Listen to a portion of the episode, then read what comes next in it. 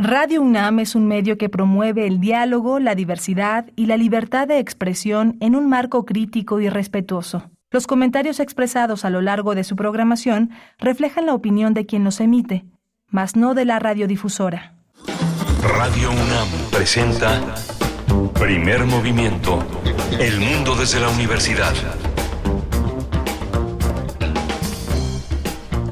Muy buenos días, estamos iniciando primer movimiento, el espacio matutino de Radio UNAM en esta mañana de viernes 9 de junio del 2023. Les saludamos todo el equipo de este espacio cuando son las 7 con 2 minutos de la mañana. Se encuentra Rodrigo Aguilar en la producción ejecutiva en compañía de Violeta Berber en la asistencia de producción y hoy nos acompaña Arturo González a cargo de la consola en los controles técnicos. Buenos días, bienvenidos. Pues iniciamos, iniciamos en esta mañana donde, bueno, tendremos distintos contenidos y la conducción, la conducción la lleva el señor Miguel Ángel Quemain, que está aquí detrás del micrófono. ¿Cómo estás, Miguel Ángel? Buen día. Hola, hola Berenice, buenos días a todos los radioescuchas. Hoy tenemos un menú muy interesante, hay muchas, muy, es muy, muy variado. Hay una recomendación musical con la que iniciamos, con Separata, es una banda de rock, pop, psicodélico, shoegazi, dream pop, y vamos a hablar con Amaranta Pérez, está, ella está en la voz y, las, y sintetizadores en Separata, y con David Santiago, él es el guitarrista de la banda. Y hoy tendremos radioteatro, por supuesto. Hoy viernes, radioteatro. Mm, y bueno, eh, será una escena de Las Viejas Ridículas, que es una versión libérrima de Las Preciosas Ridículas de Molière y de la cual hablamos en esta semana, si ustedes recuerdan, en este rally de El Foco del Centro Cultural El Foco. Bueno, una de las propuestas que se presentaron, que se presentan porque todavía corre este, este rally, una de ellas es precisamente esta versión libérrima de las preciosas ridículas, las viejas ridículas. Y bueno, vamos a estar con esta, con esta eh, compañía que, eh, compañía de jóvenes, de jóvenes eh, creadores y creadoras escénicas. No se lo pierdan el radioteatro de hoy viernes.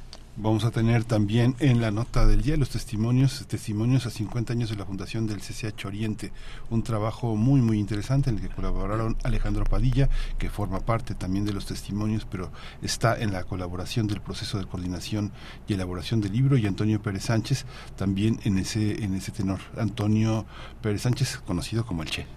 Así es. Bueno, recuerden que el CCH Oriente se fundó en 1972. El año pasado cumplió 50 años, medio siglo, el CCH Oriente. Y eh, pues para conmemorar, festejar un evento tan importante en la educación de nuestra casa de estudios, pues se preparó este libro que viene un año después. Este libro, 50 eh, años de la fundación del CCH Oriente, no se lo pierdan. En la nota internacional hablaremos con la doctora Elisa Ortega Velázquez, investigadora mm, titular en el Instituto de Investigaciones Jurídicas de la UNAM para eh, conversar sobre la ley anti-inmigrante en la Florida, en los Estados Unidos. Vamos a tener este, este análisis, este, este balance con la doctora Elisa Ortega para la nota internacional. Vamos a tener la poesía necesaria y tener el privilegio de ofrecerles una, una selección musical y poética. Y cerramos con la propuesta y la invitación también a el laboratorio Magdalena Diversa 2023. Estaremos con dos de sus artífices, Alex Guzmán, eh, quien es lesbiana no binaria con formación en ciencias sociales, activista, defensora de derechos humanos. También nos encontraremos con Fer de Vasconcelos, artista, educadora, tarotista, ciudadana del mundo, nos dice, desde 2017 hasta 2022 practica la metodología teatro de las oprimidas eh, en la Grupa Magdalenas Pura Praxis en Buenos Aires. Y bueno, tienen, eh, proponen, proponen este laboratorio Magdalena Diversa que tiene inscripciones em, desde el 12, desde el pasado 12 de mayo y hasta el 11 de junio. Eh, los encuentros de este laboratorio tendrán lugar el 17 de junio, de junio el 8 y 29 de julio. Así es que no se lo pierdan los detalles aquí en esta charla que tendremos para la mesa del día 7 con 6 minutos. Cuéntenos cómo les va, cómo pinta su fin de semana. Coméntenos desde dónde nos escuchan www.radio.unam.mx para llegar a cualquier lugar de este planeta. Pues ahí están las coordenadas arroba P Movimiento en Twitter y Primer Movimiento UNAM en Facebook. Vamos con música, que es una complacencia y que por cierto les invitamos a que envíen sus peticiones musicales a través de esas redes sociales. Y bueno, ustedes ponen la música el día de hoy. ¿Qué vamos a escuchar, Miguel? Vamos a escuchar Viva la Vida de Coldplay para Martelena Valencia.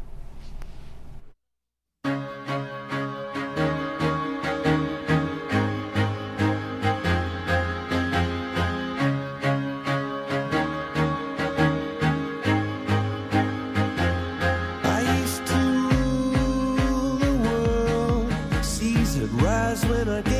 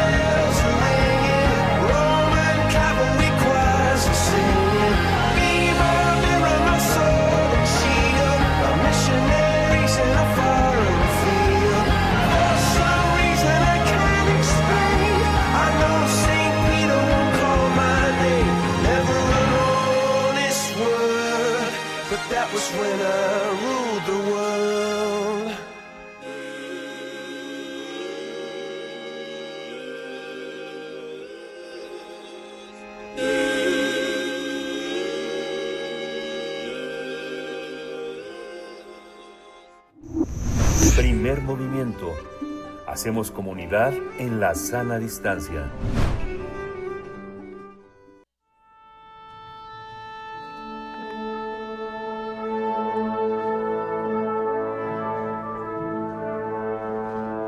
Afina tus oídos.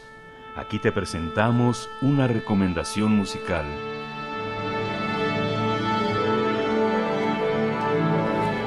Separata es una banda de rock pop psicodélico, shoegaze, dream pop y español que se formó en la Ciudad de México en 2021. En septiembre de ese año lanzaron un, single y, un video titulado Bruma, mientras que un año después presentaron Agnosia.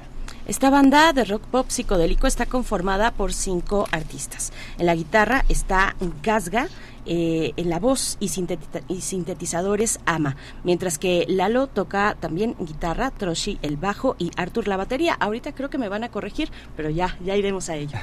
En la actualidad Separata está grabando un, un- un EP, así que próximamente estrenarán el single Postales a Magnolia. Bueno, pues vamos a conversar esta mañana sobre esta propuesta musical separata. Nos acompañan dos de sus integrantes, Amaranta Pérez, voz y sintetizadores. Le decimos Ama, ¿cómo estás, querida? Hola, muchas gracias, muchas gracias por el espacio. Bonito día. Bonito día, gracias. Bienvenida. Gracias. Está David Santiago también, guitarrista de la banda. Bienvenido David, buenos días. Hola, buenos días. Muchas gracias por el espacio igual.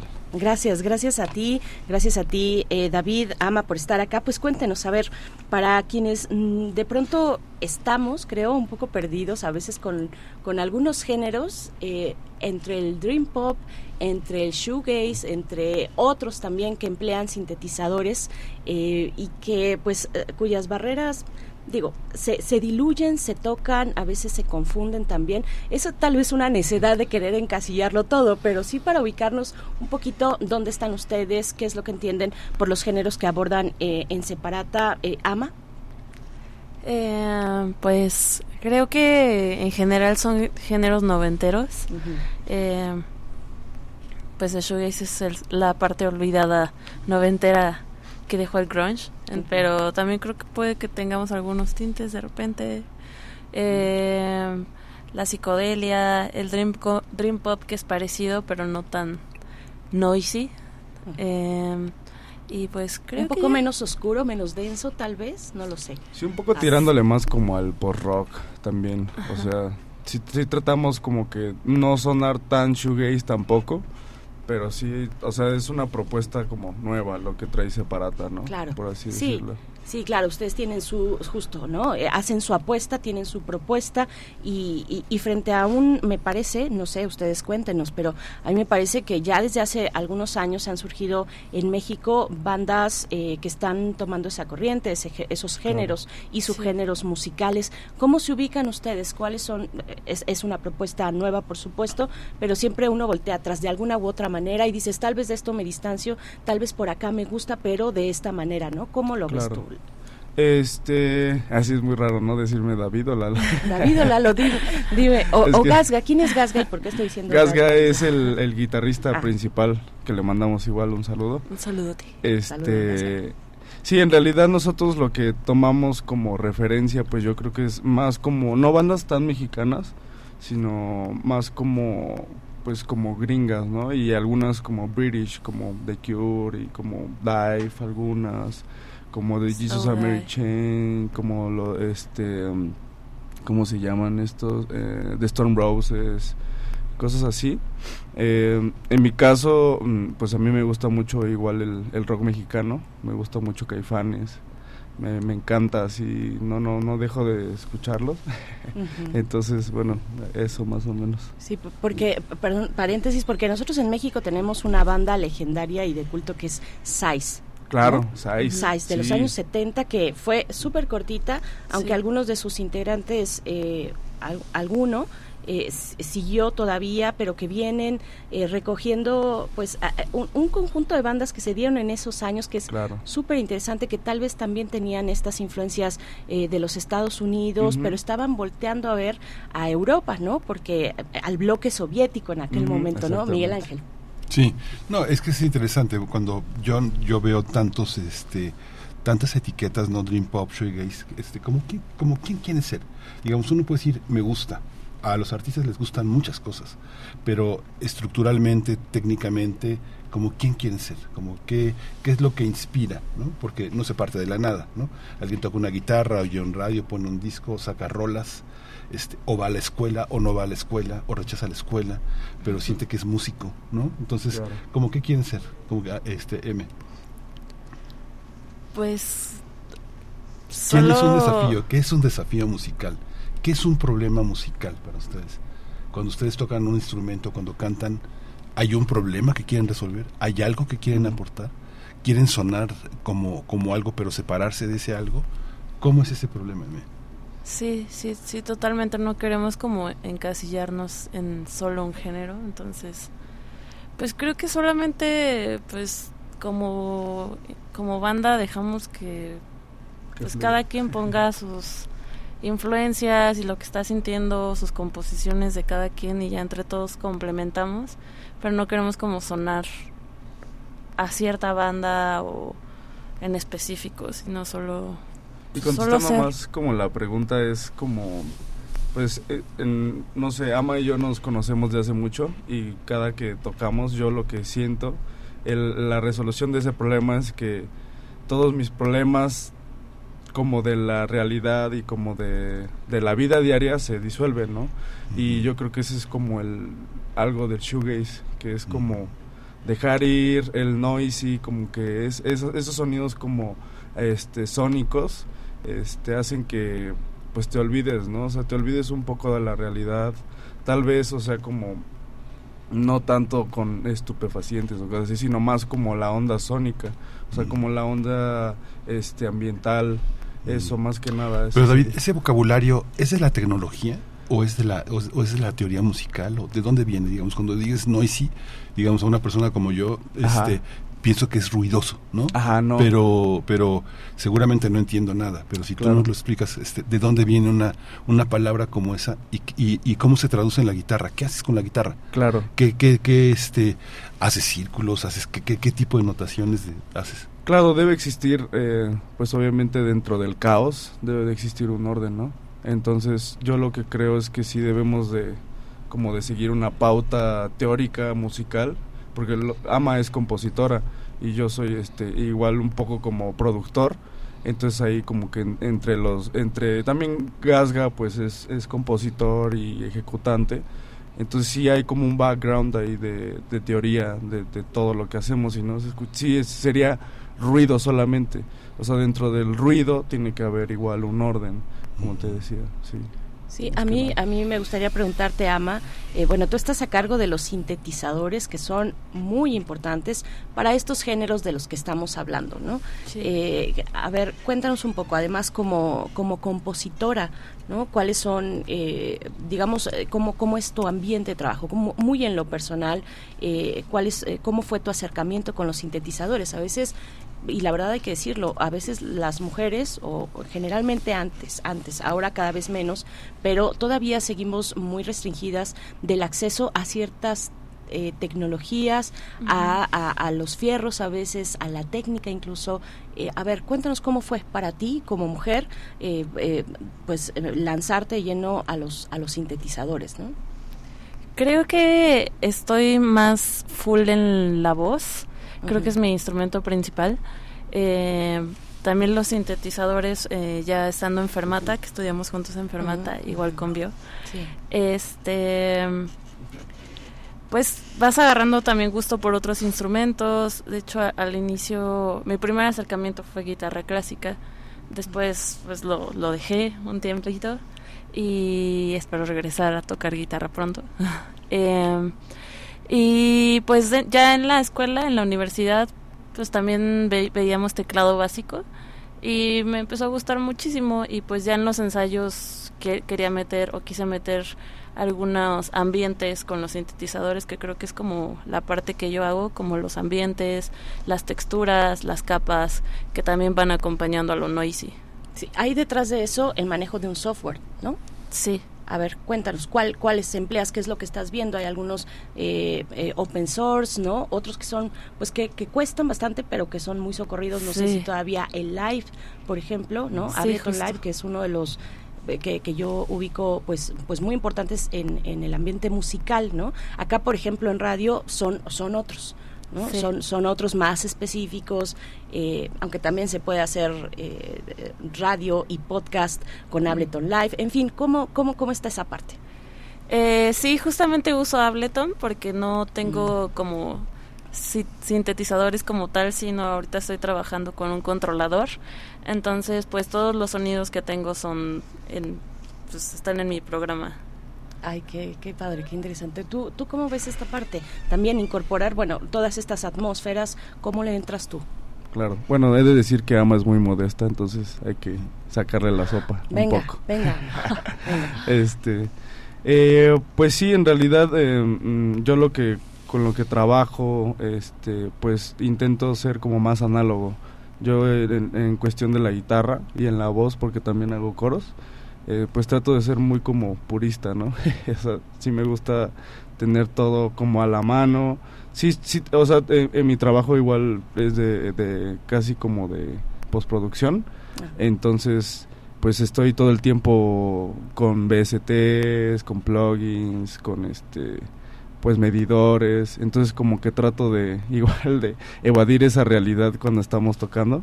Entonces sí feedbacks, cosas así como pues muy muy muy sónicas, pero sí análogas. O sea, trato de, de ser más como como purista en ese entonces, de- en ese en ese en ese ámbito. Vamos a escuchar algo, ¿no? Vamos a escuchar algo para entrar en, para entrar en materia musical. Claro. ¿Qué es lo que vamos a escuchar? Pues que nos diga la Sí. producción. Yo creo que lo que vamos a escuchar es Agnosia. Así es que cuéntenos un poco. Eh, Ama, ¿de qué, de, qué, ¿de qué va? ¿Cómo fue el proceso de composición de esta canción, Agnosia? Eh, ¿qué, qué, qué significa también para ustedes? Son una banda, una banda joven, una banda reciente, o sea, surgieron en la pandemia, ¿no? Sí. Muchas cosas surgieron en la pandemia. A ver, cuéntanos, Ama.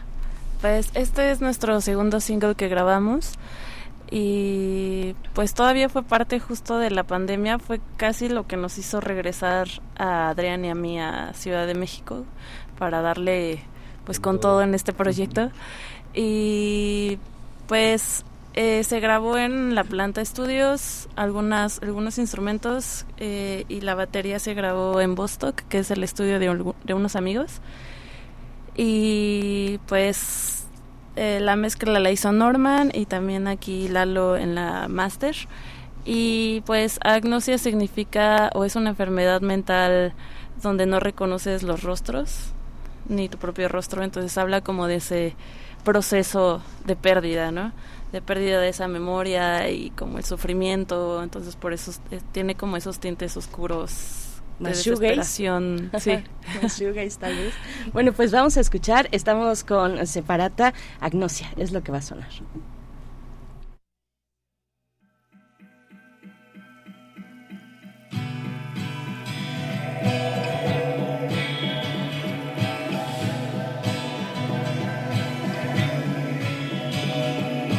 Thank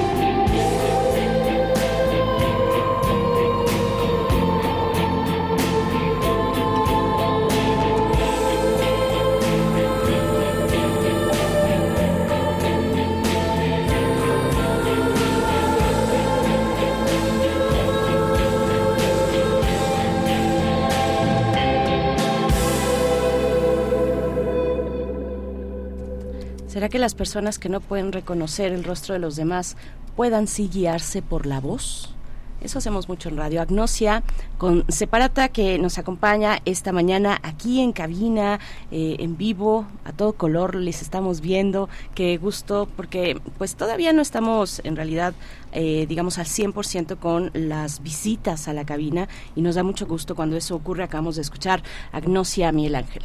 Sí, es una, es una, es una visión interesante, atmosférica, pero cuando ustedes componen una, una pieza así, eh, ¿quién está, ¿en quién están pensando como escuchas?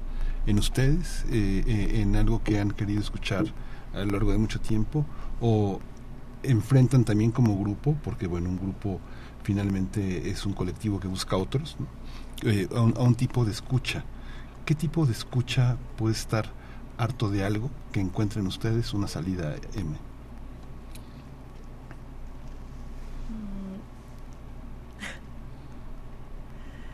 Eh, ¿O con quién se han encontrado? ¿Con quién se han encontrado que diga, puta, qué chido, qué padre que dicen eso? Yo lo estuve buscando toda mi vida y ahora lo encontré en ustedes.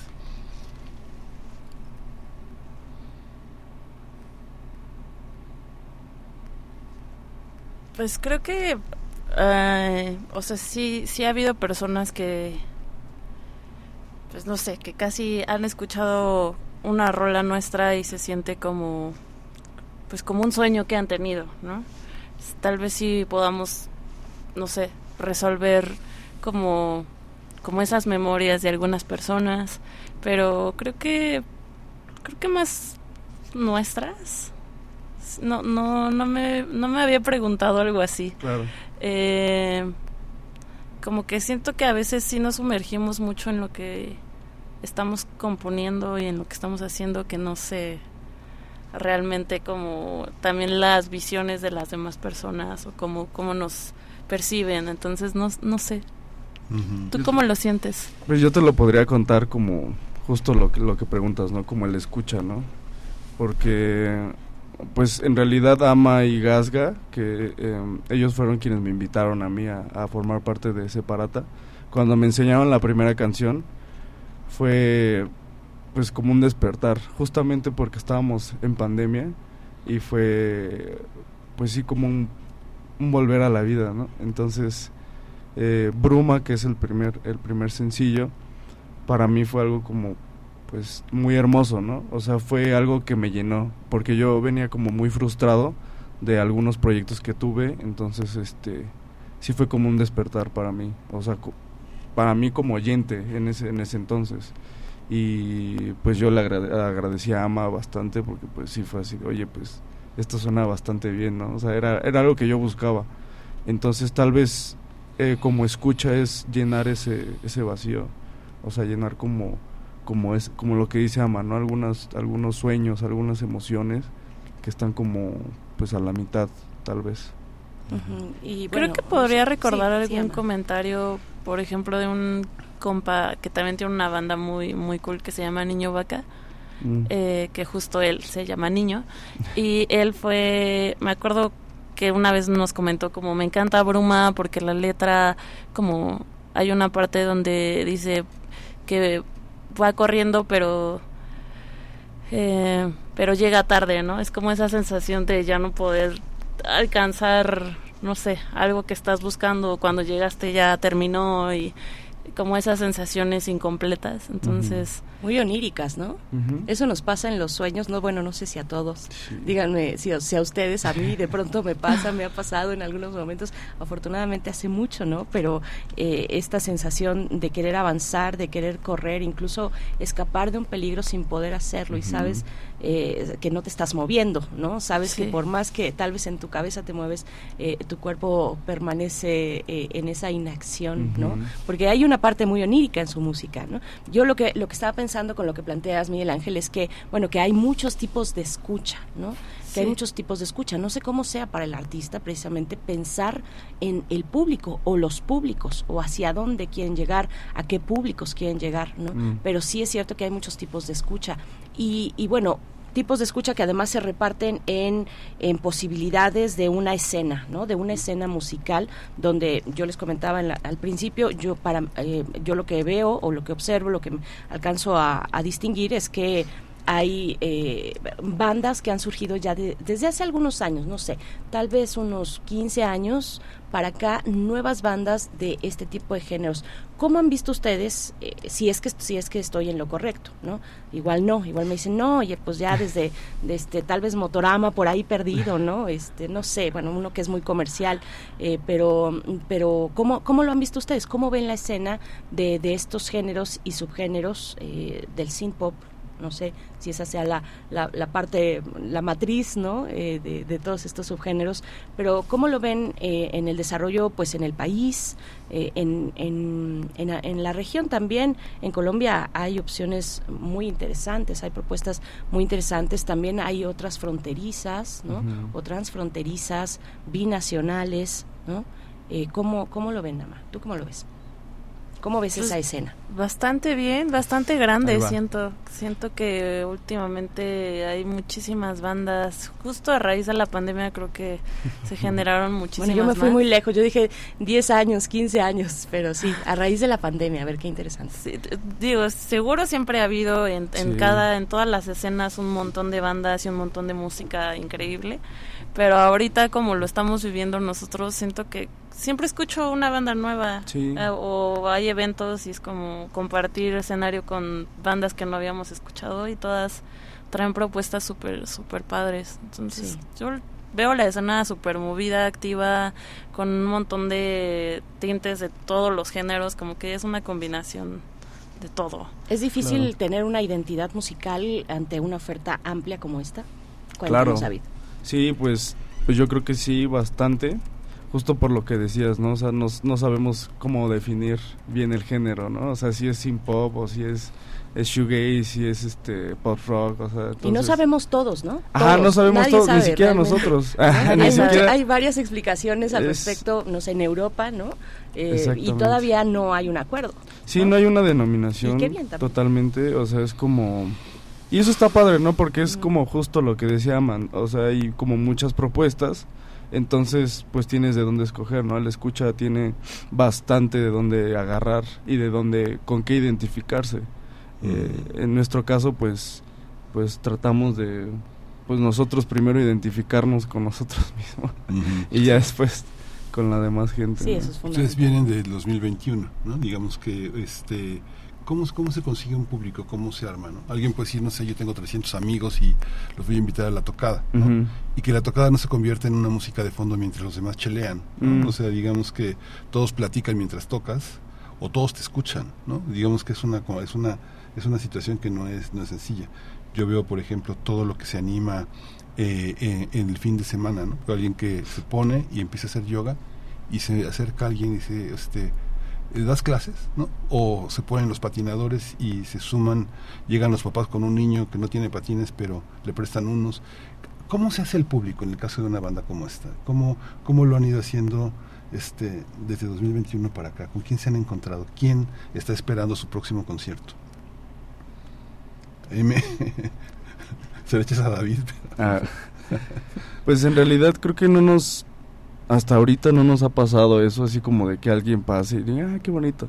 La verdad es que la, la, la escena en donde nos estamos intentando colocar, este, pues sí son muy como, igual muy, muy trus, muy puristas, porque sí, pues sí van a lo que van, ¿no? O sea, sí, ellos están como, pues tienen ese chivo así de, "Güey, yo voy a, perdón, yo voy a, este, pues escuchar, ¿no? O sea, a ver qué, qué, qué me dan ellos. Y sí, a- o sea, hasta ahorita no nos ha pasado que alguien se acerque así como, ay, ¿cómo das clases? O sea, como casi no. O sea, sí la gente va a lo que va y pues, pues sí. ¿Cómo convocan, Emi? ¿Cómo convocan a la gente? A la gente que no conocen, este, que no tiene rostro, ¿cómo, cómo, cómo les va apareciendo el rostro de alguien que puede ser su seguidor? ¿Qué le, qué le ofrecen? ¿Hay algo más que, que vaya junto con la música? ¿Hay, hay un ambiente? ¿Qué hay? ¿Qué es? ¿Qué, eh, ¿por, qué, ¿Por qué ir a verlos? ¿Por qué ir a escucharlos? Pues los convocamos por redes sociales, que es como nuestra herramienta más fuerte. Eh, y pues tratamos de también eh, implementar visuales, por ejemplo, que es la otra parte que nos gusta mucho y que creo que a la gente también le gusta mucho ver. Se siente como completo. Sí, completo, completo, una experiencia más completa y justo también tratamos de invitar amigos, amigas que puedan ser parte de ese show, que puedan compartir desde su arte o desde su saber lo que pues para complementar nuestro show. Entonces, por ejemplo, Dani es una amiga que hace visuales y también ella comparte y entonces como que entre todos vamos haciendo pues como Una pequeña, ajá, como una cadena, una pequeña comunidad. Mm, eh, pues sí, más de compas, más como la comunidad separata y Claro. ya entre Y todos entre las bandas compas. también, porque Ajá. también como que ellos mismos este pues jalan a su a su público, a su Justo. escena. Entonces ahí como que se hace una mezcolanza de pues De de, todos, ¿no? De todos con todos, ahora sí. ¿Hay buen público en, en México para, para estos géneros? Claro, y más aquí en la Sí, Hay ciudad. bastante, ¿no? Yo creo que sí. Sí, bastante. Sí. Sí, o sea, yo creo que pues aquí es la mera, ahora sí como le dicen la bestia, ¿no? Entonces aquí es la mera, mera mata de, de todo ese, eh, ese tipo de, de audiencia.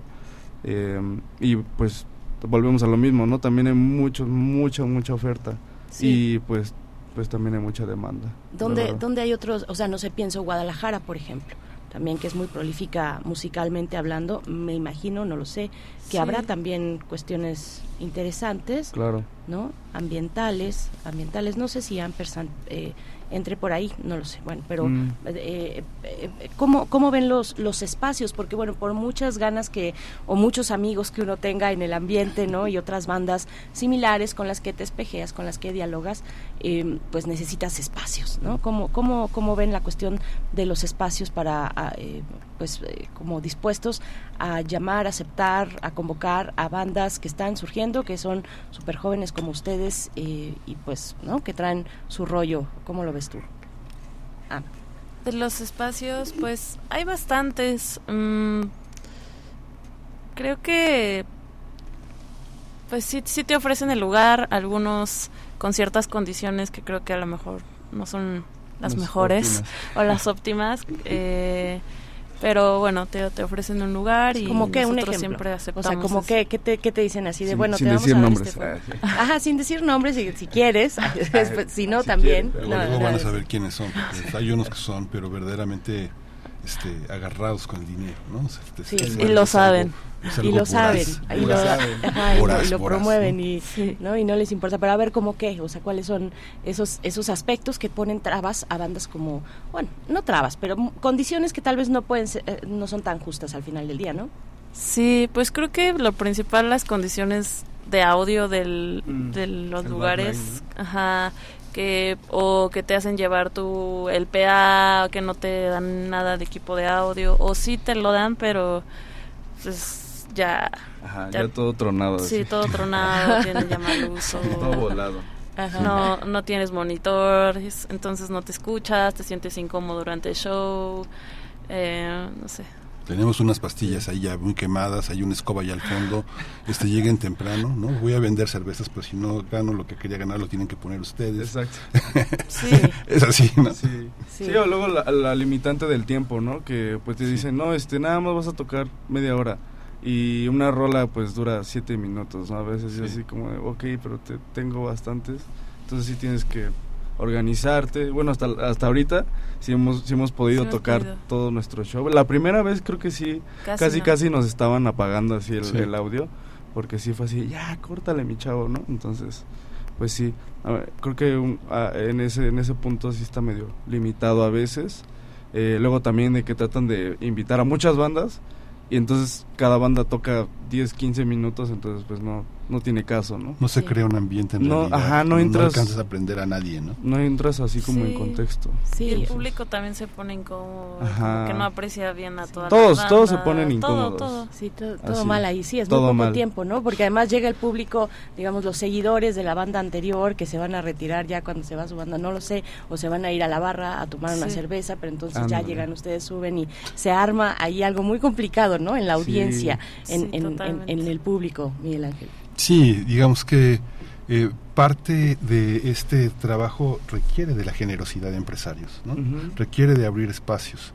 y que finalmente son este, tienen que ge- generar algo con bandas más más antiguas no para generar espacios que, que permitan que cada uno tenga su espacio y poder poder conquistar esos Claro. esos lugares para, Sí. para ser tocadas porque no hay digamos uno ve no sé a mí me tocó ver el foro Alicia o ver Mm. este este a la gente que Ro- Ro- Rocotitlán eh, no o, o- o el Bar 9 son espacios que se generaron en un momento en momentos en la Ciudad de México en la que sí había una voluntad de que convergieran ingenieros de sonido, artistas plásticos, compositores, poetas y que todo el mundo de alguna manera ganaba, ganaba mucho más que algo que es económico, pero sí ganaba esa esa complicidad, ¿no? Esa capacidad de hacer Claro. comunidad y de estar juntos y de hacerse un paro y de pronto tener en la banda de ustedes en vivo otro guitarrista que toca pues, pues, de una manera muy distinta pero muy solvente o alguien que se sube a cantar contigo y que de pronto improvisa y que va uno va uno empezando a querer a la gente con la que uno colabora, ¿no? Claro. y, y- y se va a tomar, y se va a cenar, o se va a comer, o se va a algo, ¿no?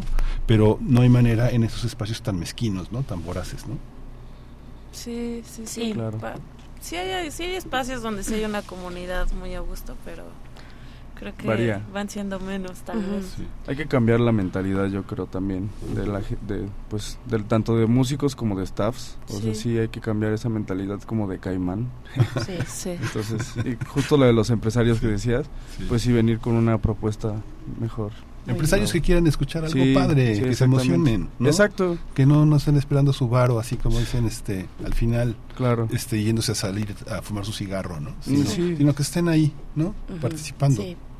Eh, chicos, queremos que nos digan si, eh, pues, cuáles son, cuáles, qué, qué es lo que viene en puerta para ustedes. Yo me quedo con, con una, con una pregunta porque pienso, no sé, en festivales distintos, ¿no? Que tienen un cierto tipo de público, que, que abordan ciertos eh, géneros musicales, Mutec, por ejemplo, ¿no? En la cuestión electrónica eh, o, pues, no sé, eh, este, ya no está el normal, pero podemos pensar en Baidorá o, eh, Pero va a pues, regresar.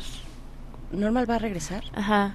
Ay, Ay, qué Ya bien. sé, La es una gran noticia. Ay, qué buena onda. Eso no lo sabía. Qué bueno que nos dices, eh, Ama. Pues eh, el, el, el Hell and Heaven, por ejemplo, Mm. para el metal, pero en metal hay un montón además, ¿no? ¿Cómo, cómo está para, para, el- para los géneros del synth pop, del shoegaze, del dream pop? ¿Cómo lo ven? Hay, hay un espacio que pueda reunir con mayor compromiso, con mayor eh, tiempo, ¿no? Eh, a- al público, que es mucho, insisto, que, que además no es nuevo, el público que sigue en México estos, estos ritmos, estos géneros, eh, pues ya, ya, de nuevo, podemos volver a Size 1970 y no sé, dos, seis, Sí. no recuerdo exactamente cuándo sacan su, su material, pero eh, por acá la producción nos va a soplar. Eh, pero bueno, desde allá venimos, ¿no? Por lo menos con una tradi- con una con una propuesta eh, mexicana, ¿no? Claro. Ajá. A ver, ¿cómo, cómo, cómo ven? ¿Hay espacios así amplios para, para estos géneros? Pues sí, en realidad, bueno, no sé. Ahora sí voy a hacer publicidad. Ah, sí. este, pues también traemos un, un- un proyecto eh, con, con otros amigos que justo tratamos de, de abrir esas, esos espacios, esas brechas. Eh, se llama Puntos de Mira. Y lo que hacemos es tratar de, pues como juntar a varios géneros, pero no hacer solo, o sea, por ejemplo, vamos a hacer un evento de metal, ¿no? O hacer un evento de rock nada más o de pop, sino es como, pues tratar de darle chance a esas bandas que, este, pues están comenzando o ya llevan tiempo, porque hay uno, hubo el, primer evento donde estuvo una banda que ya llevaba, que 10 años, Neogrises, Ya grises. este, y pues otra vez quisieron como darle esa, esa pauta así de órale, vamos a seguir tocando, ¿no? Y sí, o sea, estuvo, estuvo súper padre y eso fue, fue muy bueno. Entonces, sí, yo creo que también el normal sería uno de esos Sí, espacios. o sea, se están abriendo. mejor. Se están El abriendo. mejor, ¿verdad? Sí, Lo yo amo. también. Yo, yo, yo Lo tengo mucha amamos. nostalgia del Sí. normal. Sí. Qué bien, qué buena noticia. Bueno, chicos, ¿cómo También le el seguimos? 316 podría decir que es un gran Ah, lugar 316. para el shoegaze y estos Sí, sí. Ah, muy bien, muy bien. Pues, ¿dónde seguimos? ¿Dónde seguimos su música? ¿Dónde le seguimos a ustedes? ¿Redes sociales que nos quieran compartir? Sí, eh, en Instagram, que es la red que más usamos como separat.a Ujú. y en todas las rema- demás redes separata y plataformas también separata como Ujú. tal. Muy bien. Nos vamos a despedir con Bruma. Sí, es lo que ya está sonan- sonando al fondo. Bruma, gracias Ama, gracias David. Un saludo al resto de los integrantes de Separata. Gracias. Mucha suerte. Gracias. Saludos, gracias. Saludos.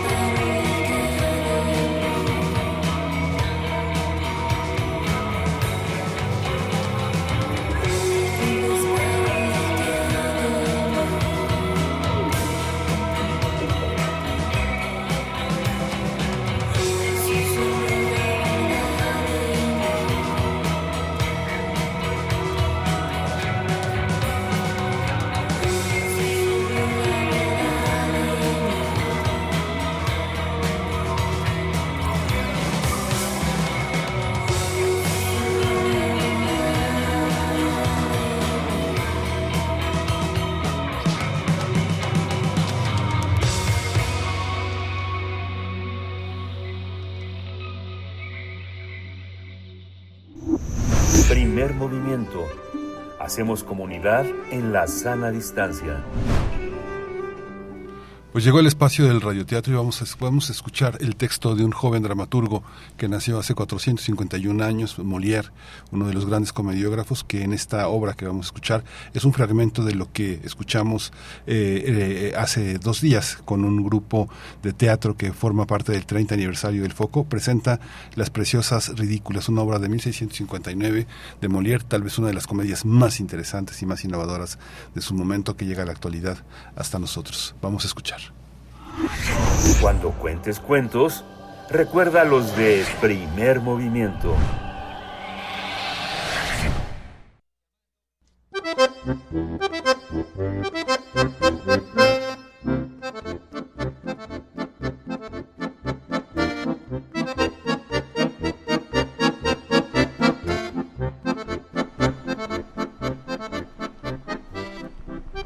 ¿Mas habrá al menos aquí seguridad para mí?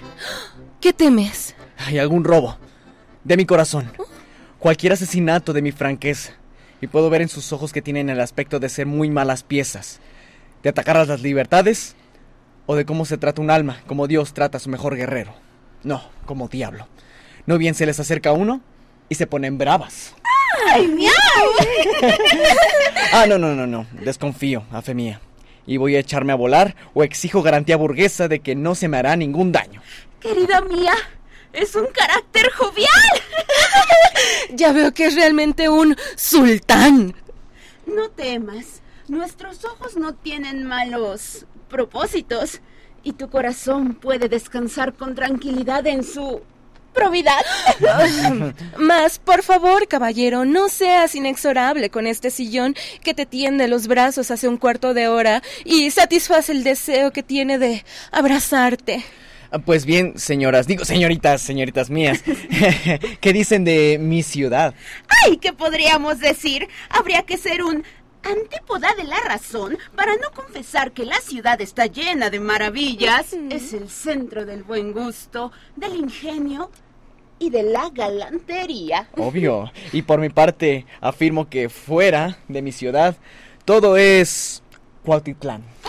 Es una verdad irrebatible. Es verdad que está un poco apretada, pero tenemos el cablebús, ¿no? En verdad que el cablebús es un atrincheramiento maravilloso contra las injurias del barrio, del barro y del mal tiempo. Y, pero recibe muchas visitas. ¿Y ¿Qué ingenios las frecuentan? Eh, no, aún no somos tan conocidas, mas estamos en camino de serlo y tenemos una amiga particular que nos ha prometido aportarnos aquí todos esos señores de la Real Academia de la Lengua. Ah, Y algunos otros que nos han mencionado también como árbitras soberanas de las bellas cosas. Yo serviré sus deseos mejor que nadie. Todos ellos me visitan y puedo decir que no me levanto nunca sin antes una media docena de ingenios a mi alrededor. ¡Ay, Dios mío! Quedaremos agradecidas hasta lo sumo si nos haces esa merced. Ya que, en fin, es preciso trabar conocimiento con todos esos señores si quiere una pertenecer al gran mundo. Ellos son los que ponen en movimiento la reputación citadina. Y ya sabes que hay algunos cuyo trato solo basta para darse fama de inteligente, aunque no hubiera otra cosa. Más, por mi parte, lo que pienso especialmente es que por medio de estas visitas espirituales se informa una de ciertas cosas que hay que saber necesariamente y son esenciales a un espíritu escogido. Con ellos se conocen a diario las pequeñas noticias galantes, las lindas relaciones entre el arte y la ciencia. Se sabe a punto fijo que aquel ha compuesto la más bella obra del mundo sobre tal tema, que tal otro ha escrito la letra de tal canción, que éste ha hecho una escultura sobre un goce, que el de más allá ha compuesto unas coplas sobre una infidelidad. Que el caballero tal escribió anoche una carta a la señorita cual, cuya respuesta le ha enviado ella esta mañana alrededor de las ocho. Que tal autor ha formulado tal proyecto.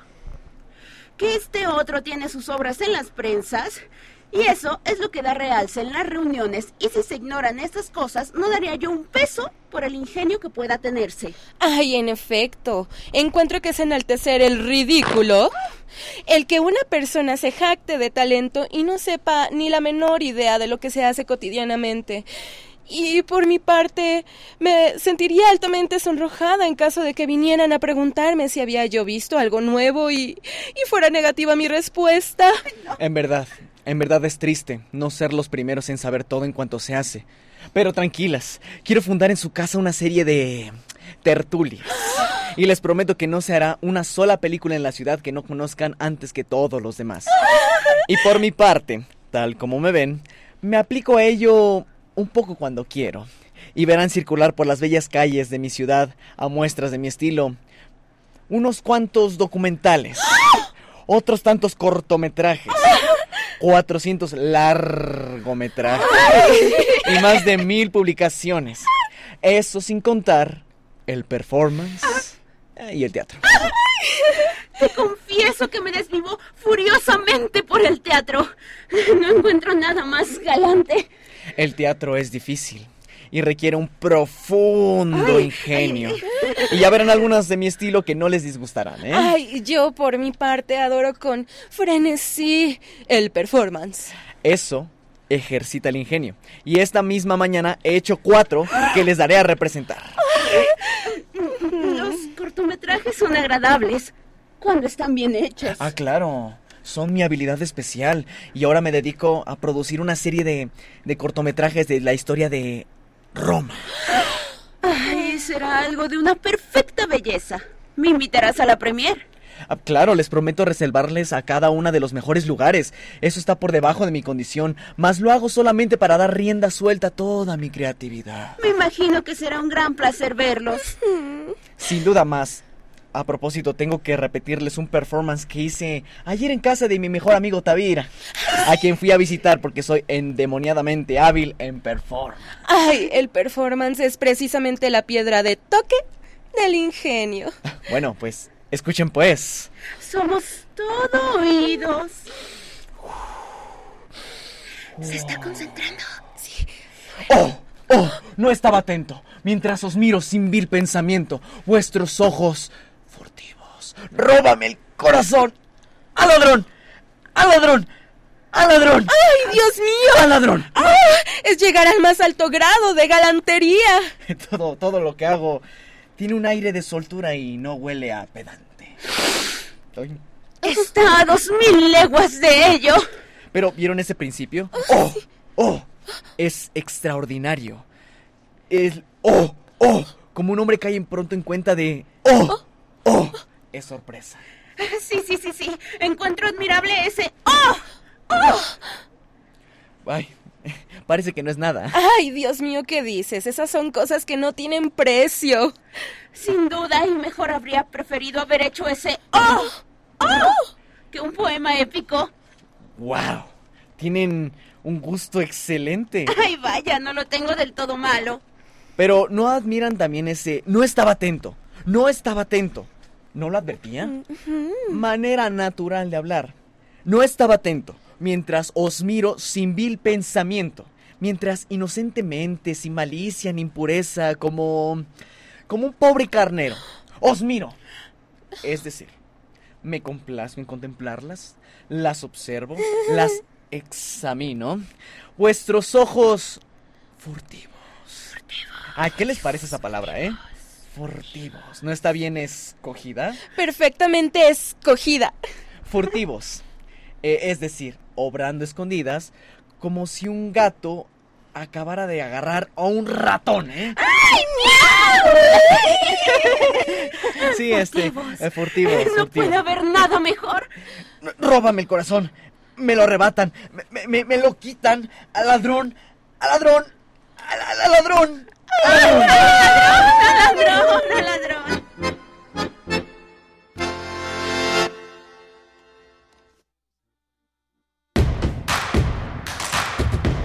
Síguenos en redes sociales. Encuéntranos en Facebook como Primer Movimiento y en Twitter como arroba PMovimiento. Hagamos comunidad.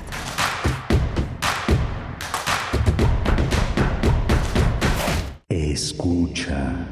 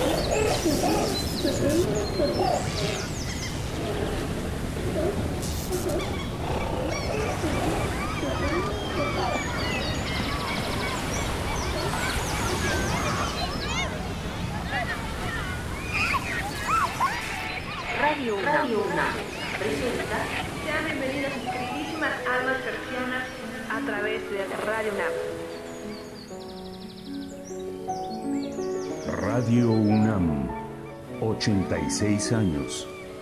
Experiencia sonora.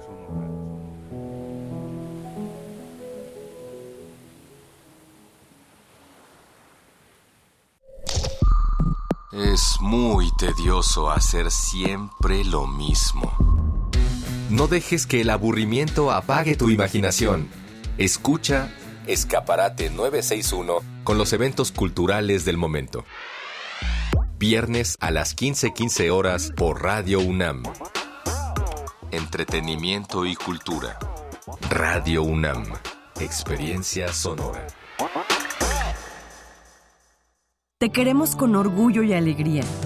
Por eso, no vamos a dejar de luchar a tu lado por un México de iguales. Porque si hay amor, hay alegría. Si hay libertad, hay alegría. Si hay diversidad, hay alegría. Si puedes ser quien eres, hay alegría. Y defender tu derecho a la alegría es nuestro más grande orgullo. Movimiento Ciudadano. Movimiento Ciudadano. ¿Qué buscabas, Linda? ¿Te puedo refrescar? No, tiene mucha azúcar que causa obesidad y diabetes. Los alimentos saludables te damos vitaminas y minerales para fortalecer tu cuerpo. Estamos al 2 por 1 Yo y galletas sabor chocolate. Uy, está lleno de calorías. Que se convierten en grasa, que provoca obesidad y hasta cáncer. Yo me quedo con ustedes. Con tanto sello, hace daño. Checa el etiquetado y elige alimentos saludables. Secretaría de Gobernación. Gobierno de México. Un libro no termina con el punto final. No es solo la escritura y la corrección. Hay mucho más que un proceso creativo o un arranque de inspiración. Las palabras encierran conocimiento y cultura, pero también gustos y texturas. Los invitamos a probar los sabores y los saberes del lenguaje. Eso, todo eso, es lo que saben las palabras. Saben las palabras, el amor por el lenguaje en todas sus presentaciones. Con Laura García, todos los lunes a las 18.30 horas, retransmisión sábados a las 17 horas, solo por Radio UNAM, Experiencia Sonora.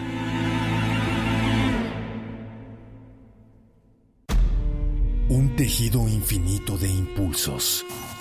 Un diálogo en los matices del silencio. Islas resonantes. Pensar el mundo a través del sonido. Sesiones de escucha y diálogos en torno al sonido. Con Cintia García Leiva. Islas resonantes. Miércoles a las 4 de la tarde, después del corte informativo. Repetición, sábados a las 19 horas, por el 96.1 de FM. Radio UNAM. Experiencia sonora. Queremos escucharte. Llámanos al 55 36 43 39 y al 55 36 89 89. Primer movimiento. Hacemos comunidad.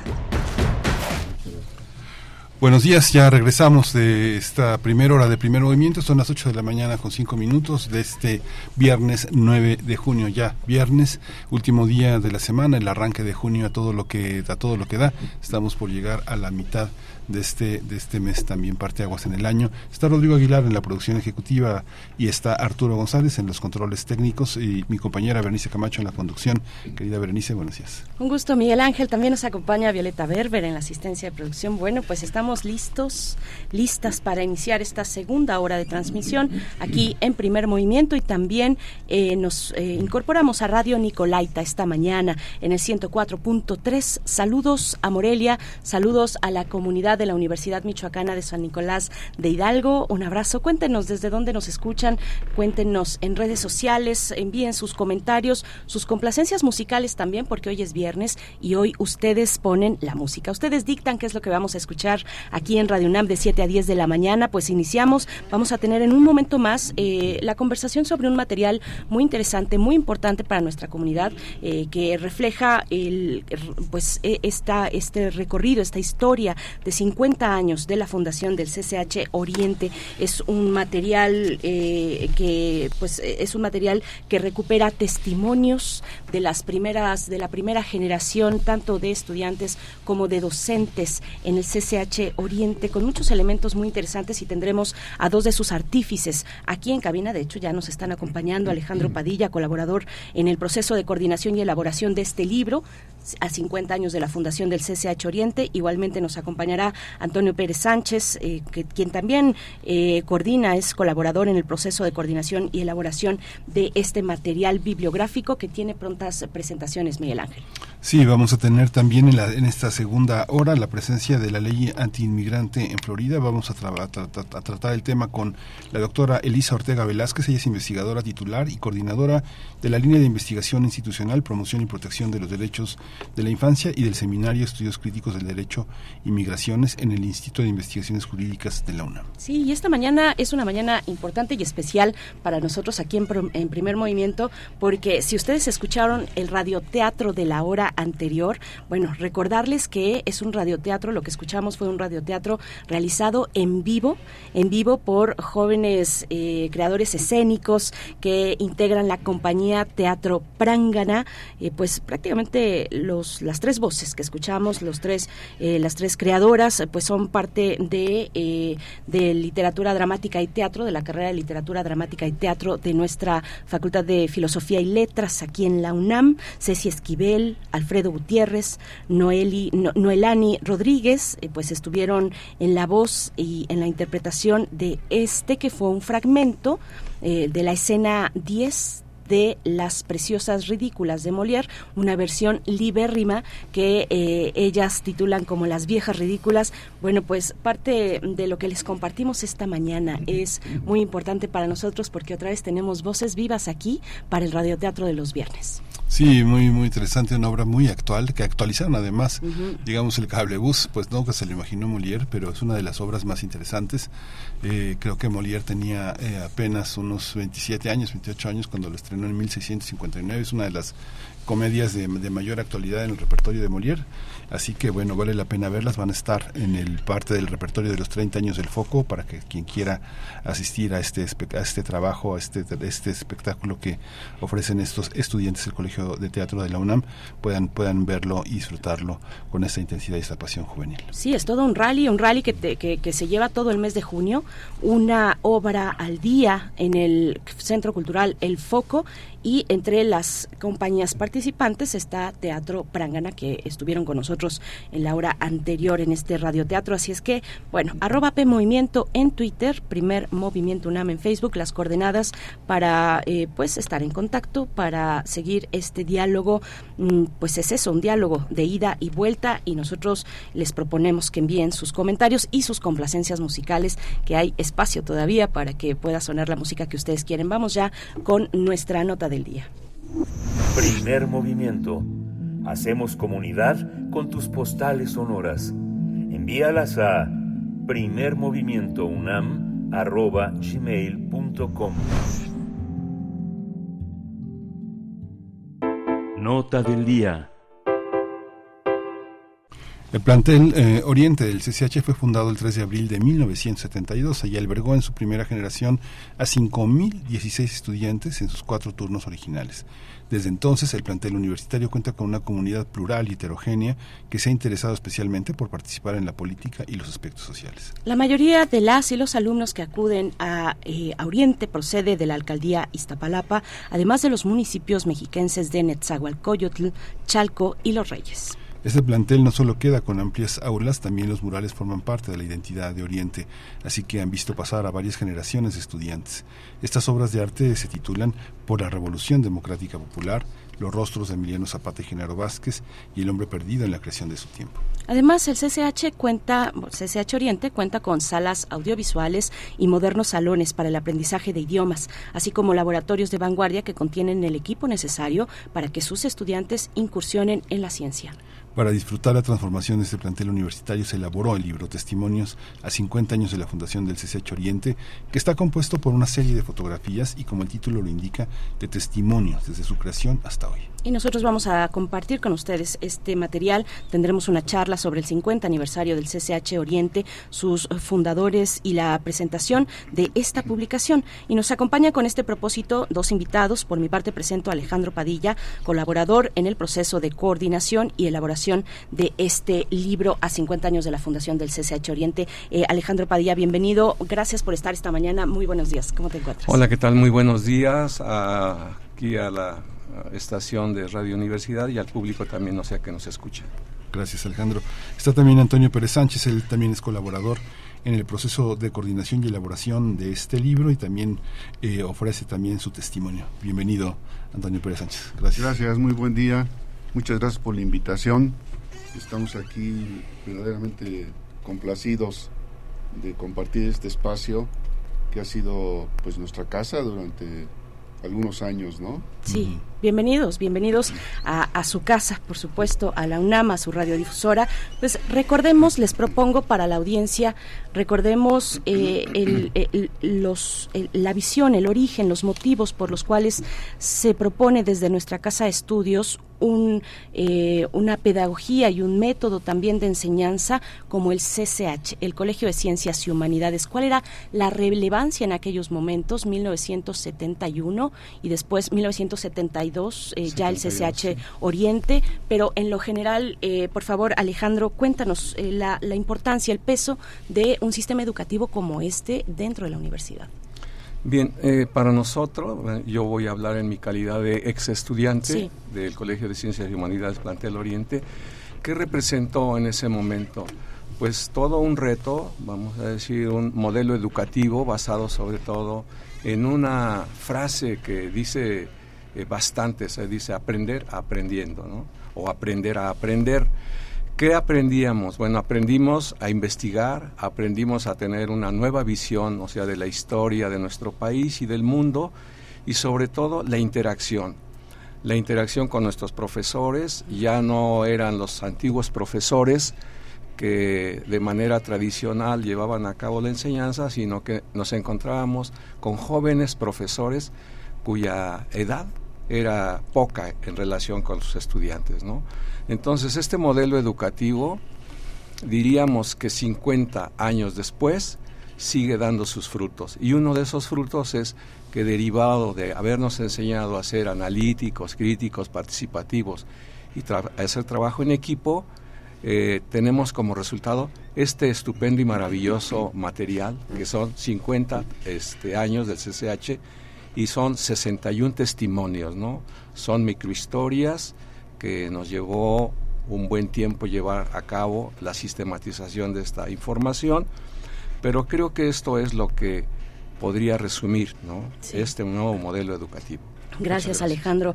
Eh, eh, es, es, por supuesto, a propósito que nos compartan, que recordemos ese contexto en el cual se gesta y los propósitos por los cuales se lleva a cabo un proyecto como el, el CCH, el Colegio de Ciencias y Humanidades Antonio Pérez, además tuvo la particularidad y el buen tino de llevar la universidad, eh, la instrucción eh, educativa universitaria media superior a espacios de la periferia. Eh, alejados, digamos, del centro, en aquel momento en, el centro de la ciudad, de la capital del país, pero llevarlo a otros espacios. Y es, me parece muy importante porque además en estos testimonios hay incluso algunos vecinos algunos vecinos del CCH Oriente que dicen, bueno, pues llegó, llegó el CCH y empezamos a hacer vida, incluso algunos sin formar parte de la comunidad universitaria, empezamos a hacer vida en ese espacio. Eh, háblanos un poco de ello, te propongo. Sí, efectivamente,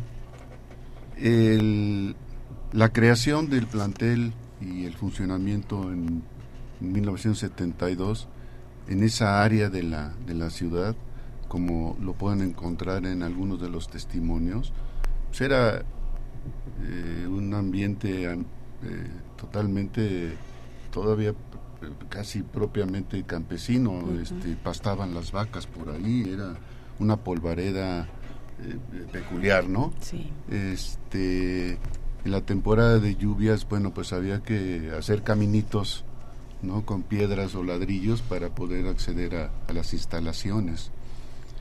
Y bueno, la, la, la población que llega al plantel, pues es precisamente ese, ese grupo de jóvenes en demanda de la educación de esa área de la, de la ciudad del oriente, ¿no? Entonces venían de Chalco, venían de Nezahualcóyotl, de Iztapalapa, de, la Moctezuma, etcétera, etcétera, ¿no?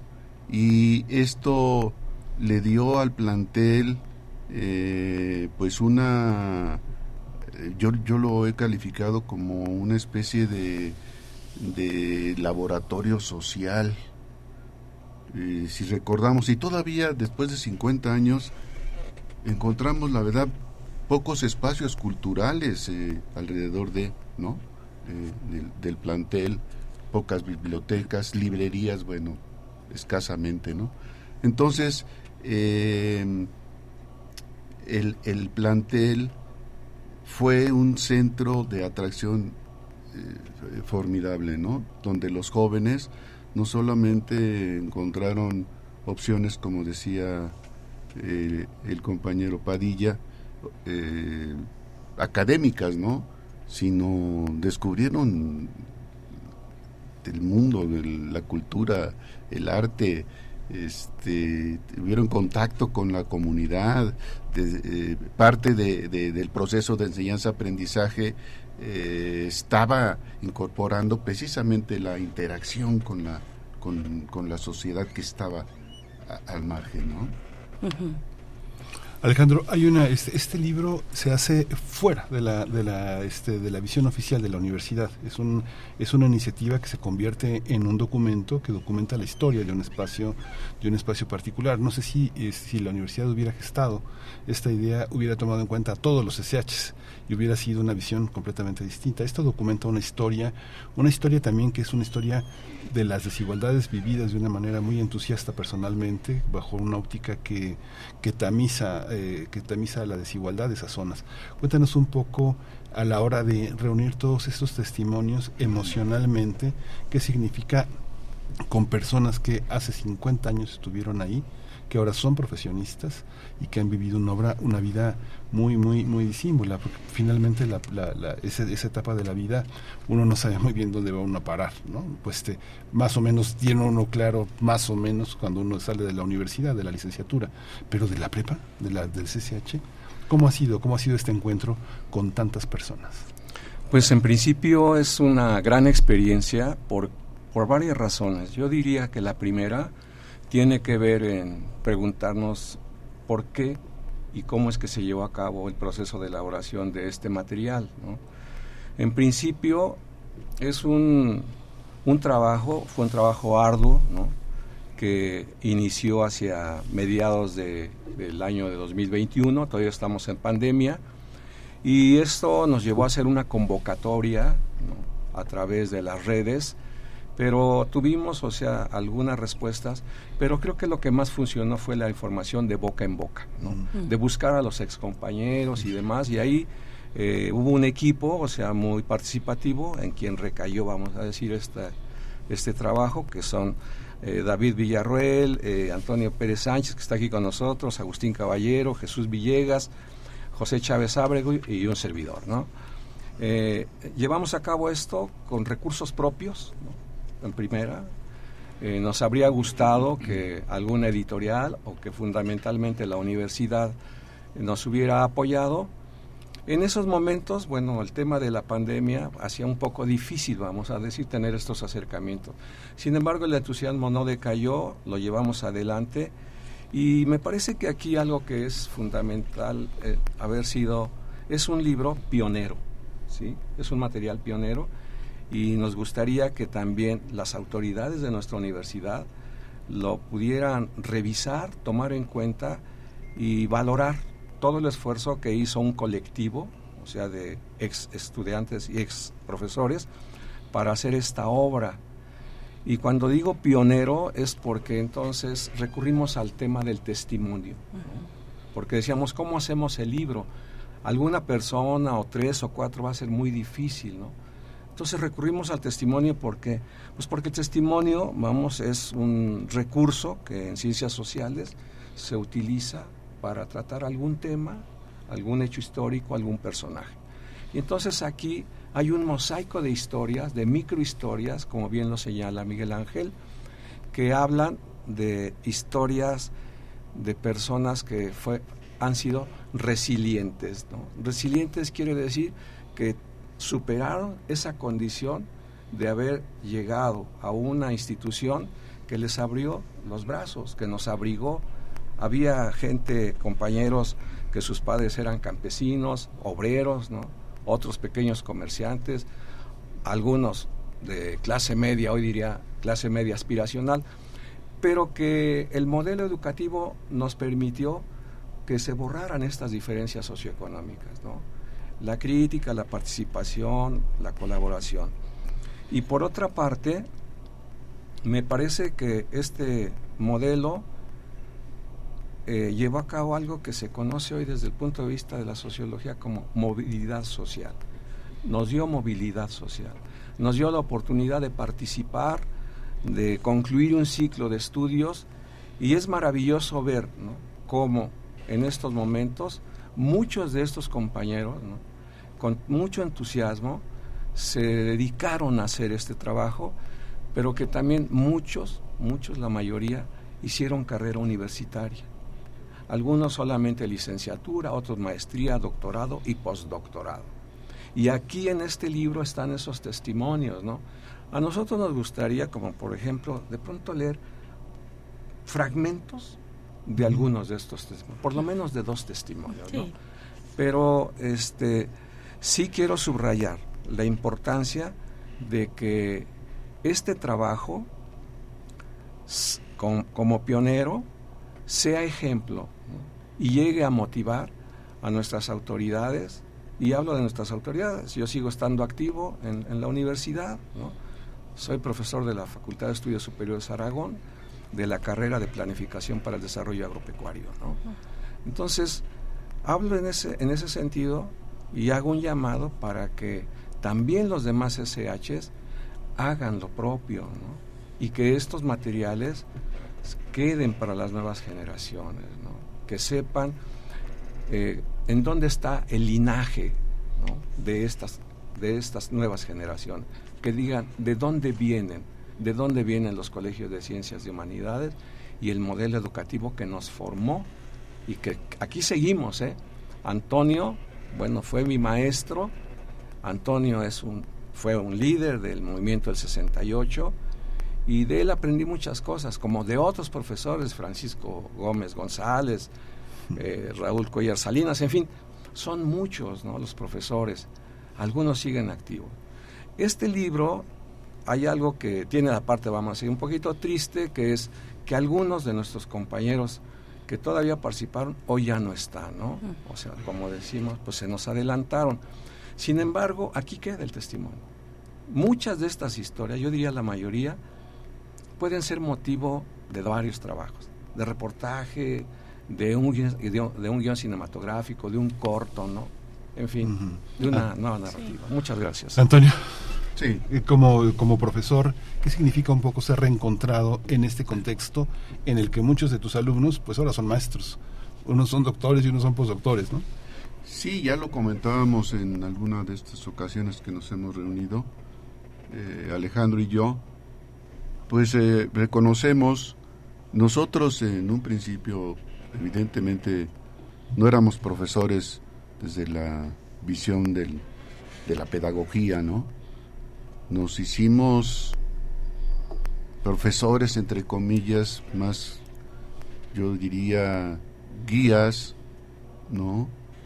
Organizadores de, del pensamiento y la reflexión de los muchachos, ¿no? Nosotros no nos cansamos de agradecerles a ellos eh, la oportunidad que nos dimos de tener esa experiencia y y ustedes lo pueden corroborar en, en algunas de las participaciones que, que, tiene, que aparecen en el libro, eh, cómo eh, la la forma de favorecer la comunicación entre el alumno y el, y el maestro, pues favoreció eh, definitivamente un ambiente eh, que, que facilitó no solamente la comunicación, sino la interacción que pudo hacer posible que hubiera un involucramiento muy, muy interesante, ¿no? Yo, yo lo he dicho, eh, los muchachos que llegaron ahí, las chicas que llegaban ahí, parece mentira, pero este, encontraron un mundo que les estaba, pues de alguna forma, eh, prohibido, ¿no? Porque no existía, ¿no? Entonces, las actividades que pudieron realizar en, ese espacio, sí, no fueron solamente académicas, sino en general culturales. Se desarrolló mucha actividad que tenía que ver con el teatro, con la música. En el caso, por ejemplo, de, de Padilla, pues ellos empujaron la cooperativa de cine. O sea, se abrió una serie de, de, opciones para estos jóvenes que, como lo pueden observar y, reconocer, lo, lo, aprecian, lo valoran y lo, y lo dicen, lo dicen de manera tan espontánea, ¿sí? Que, que la verdad es, es, es una maravilla, ¿eh? Este, yo coincido con el planteamiento que hace que hace el compañero Padilla de que es, es un material pionero y espero que, que quien lo lea eh, se permita este, bueno primero disfrutarlo no y después a lo mejor este motivarse para hacer eh, investigaciones porque de ahí como decía Alejandro puede hacerse guiones, películas, cortos, etcétera, ¿no? Porque ya lo, ya lo verán, las, las, las historias son algunas hasta conmovedoras, ¿no? Sí. Sí, desafortunadamente el, eh, el 50 aniversario del Colegio de Ciencias y Humanidades eh, de, los, de sus cinco planteles nos tomó en medio de la pandemia. No se pudo eh, hacer pues lo que amerita un proyecto como este que llega a medio siglo de existencia. es, es interesante todo lo que nos están comentando. Muchas gracias. Alejandro Padilla, profesor, no sé si cuentas ya con el extracto que quieres compartir y si no. Sí, claro que sí. Ah, bueno, entonces por favor, adelante. ¿Qué es lo que vamos, qué es lo que nos vas a compartir? Se llama Un viaje de ascenso, así lo, lo, tituló, eh, se llama, él es Ulises Lara López, dice Un viaje de ascenso y sin retorno. Al momento de presentar el examen de ingreso a la UNAM, la única opción para mí era el CCH Oriente. No había más. Solicité el segundo turno como mi primera elección.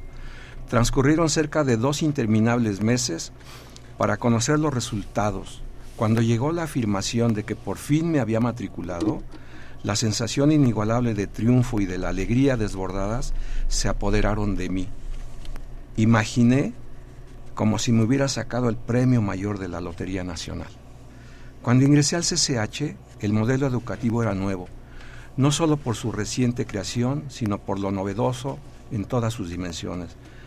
Así se dedicaban cuatro horas en grupo y el resto del tiempo en investigación, a la visita a las bibliotecas y museos, convirtiendo todo aquello en un enorme espacio de libertad, de búsqueda de encuentros, de identidades y por supuesto un cambio radical de vida y de mi vida en la militancia. Ulises Lara. Ulises Lara López es el Ulises Lara es, el López el autor de este eh, de este testimonio y si me permites cierro con este sí. Dice, ingresé al CCH Oriente en 1972. Fui alumno de la primera generación, me inscribí en el primer turno que iniciaba a las 7 de la mañana y terminaba a las 11. Recuerdo que el sistema de calificación tomaba en cuenta la participación en clase, lecturas de textos y exámenes. Las clases eran dinámicas, promoviendo la participación colectiva de los estudiantes, siempre impulsando el trabajo en equipo.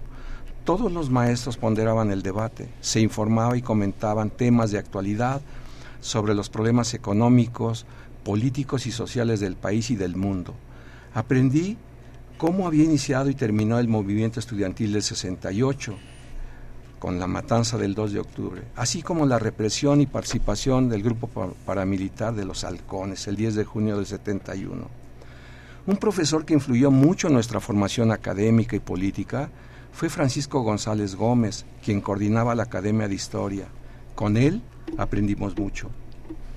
De Pancho González, como le llamábamos, al maestro y compañero, tengo gratos recuerdos por sus enseñanzas y consejos que llegué a pedirle, por la confianza que me inspiraba. Eran maestros con auténtica vocación que dejan huella en sus alumnos. El CCH Oriente fortaleció los valores que recibí de mis padres, respeto, trabajo y honestidad. Me dio una formación social, una concepción del mundo y una conciencia política para incidir en la transformación de mi comunidad y de mi país. Gracias al CCH Oriente, tomé decisiones que encauzaron mi vida. Fui presidente municipal de Ciudad Neza, de, Ciudad Nezahualcóyotl, diputado federal, diputado local y soy dirigente de la Unión General de Obreros y Campesinos de México. Él es Valentín González Bautista. Valentín González Bautista. Gracias, eh, Alejandro Padilla, profesor Antonio Pérez. Bueno, eh, estamos ya al cierre de esta charla.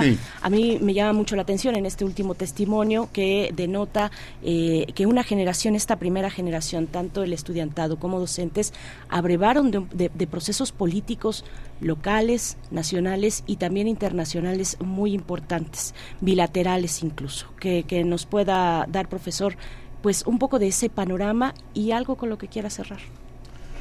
Del panorama más, más amplio, bueno, lo que puedo decir es que eh, la creación del Colegio de Ciencias Humanidades debe insertarse en, el momento histórico de su surgimiento como, como una opción que la, la, demanda de la educación media superior exigía en ese tiempo, ¿no? Hay que recordar eh, la importancia que tuvo antes del 68 la creación de la prepa popular, o sea, es, el, es, un antecedente muy importante en cuanto a la demanda que existía de la educación media superior, ¿no? Entonces, eh, el, el, el, colegio eh, viene a es decir, con la idea genial de don Pablo González Casanova, ¿sí? viene a ofrecer ¿no? esa educación que, que se, se, requería. ¿no? Y bueno, en el contexto, digamos, más amplio de, de la sociedad mexicana, pues también, ¿no? Todavía en el presente seguimos requiriendo de, de más instituciones educativas que proporcionen esta, este, este nivel de, de educación. ¿sí? sí. De ahí que eh, nosotros pues sigamos eh, reivindicando, defendiendo y ahora que nos dan la oportunidad de ustedes y esta estación, pues difundirlo, ¿no? Me gustaría para terminar eh, leer cuantos renglones de uno de los testimonios que me pareció significativo porque es cuestión de es que en cualquier hoja que abran este van a encontrar eh, bueno, dice aquí, es, es de un compañero Raúl de la O. Dice, justo en estas fechas, donde el mundo atraviesa una transformación, estoy orgulloso de poder celebrar un aniversario más de nuestro despertador, entre comillas, nuestro querido llamado CCH Oriente. Despertador, entre comillas, porque despierta a que todo aquel que quiere cambiar y prepararse a tener un mejor futuro, se nos despierta a pensar que la luna no es de queso y dejar atrás la carga de las culpas que no son nuestras. Pues muchísimas gracias. muchísimas gracias Alejandro Padilla. Vamos a poner en las redes sociales eh, las presentaciones, una el martes en la UAM, en la UAM Xochimilco y otra el y otra el miércoles eh, el miércoles 14 de junio en el en, en, la en la UAM también va a estar en la UAM Iztapalapa. Vamos a poner en redes sociales para no para que tengan la oportunidad nuestros radioescuchas de, de consultarla una y otra vez si se les olvida la fecha, la hora, etcétera. Así que les agradecemos muchísimos muchísimo eh, a Antonio Pérez Sánchez colaborador en este libro, Alejandro Padilla, profesor. Muchas gracias. Muchas gracias. Gracias. No, gracias a ustedes y a las autoridades de esta estación. Al contrario, muchas gracias y mucha mucha suerte a este a este material, a estos testimonios, 50 años de la fundación del CCH Oriente y por supuesto que ya hay algunos comentarios en redes sociales. Fernando Valadez nos dice Silvia Corina y yo hicimos creación colectiva teatral en el CCH Oriente en el del 80 al 88. Creamos ocho obras de teatro, algunas exitosas y dos publicadas. Eh, eh, y bueno, ahí eh, una de las manda felicitaciones. Igualmente dice por acá, hola, soy Coco, yo formé parte del CCH Oriente en generación 89-91 y ha sido la mejor formación académica que pude tener. Ahora soy una orgullosa egresada de la UNAM con una maestría en arquitectura, eh, nos dice Socorro Gutiérrez. Bueno, a todos ustedes, eh, egresados, egresadas del CCH Oriente, un abrazo. Ojalá se puedan acercar a esta comunidad que se ha formado en torno al colectivo Oriente Rojo. Vamos a hacer una pausa musical, las propuestas que ustedes nos, nos hacen para esta mañana. Gabriel del Corral nos pide La chica de Ipanema de Tom Jobim. Vamos con ello.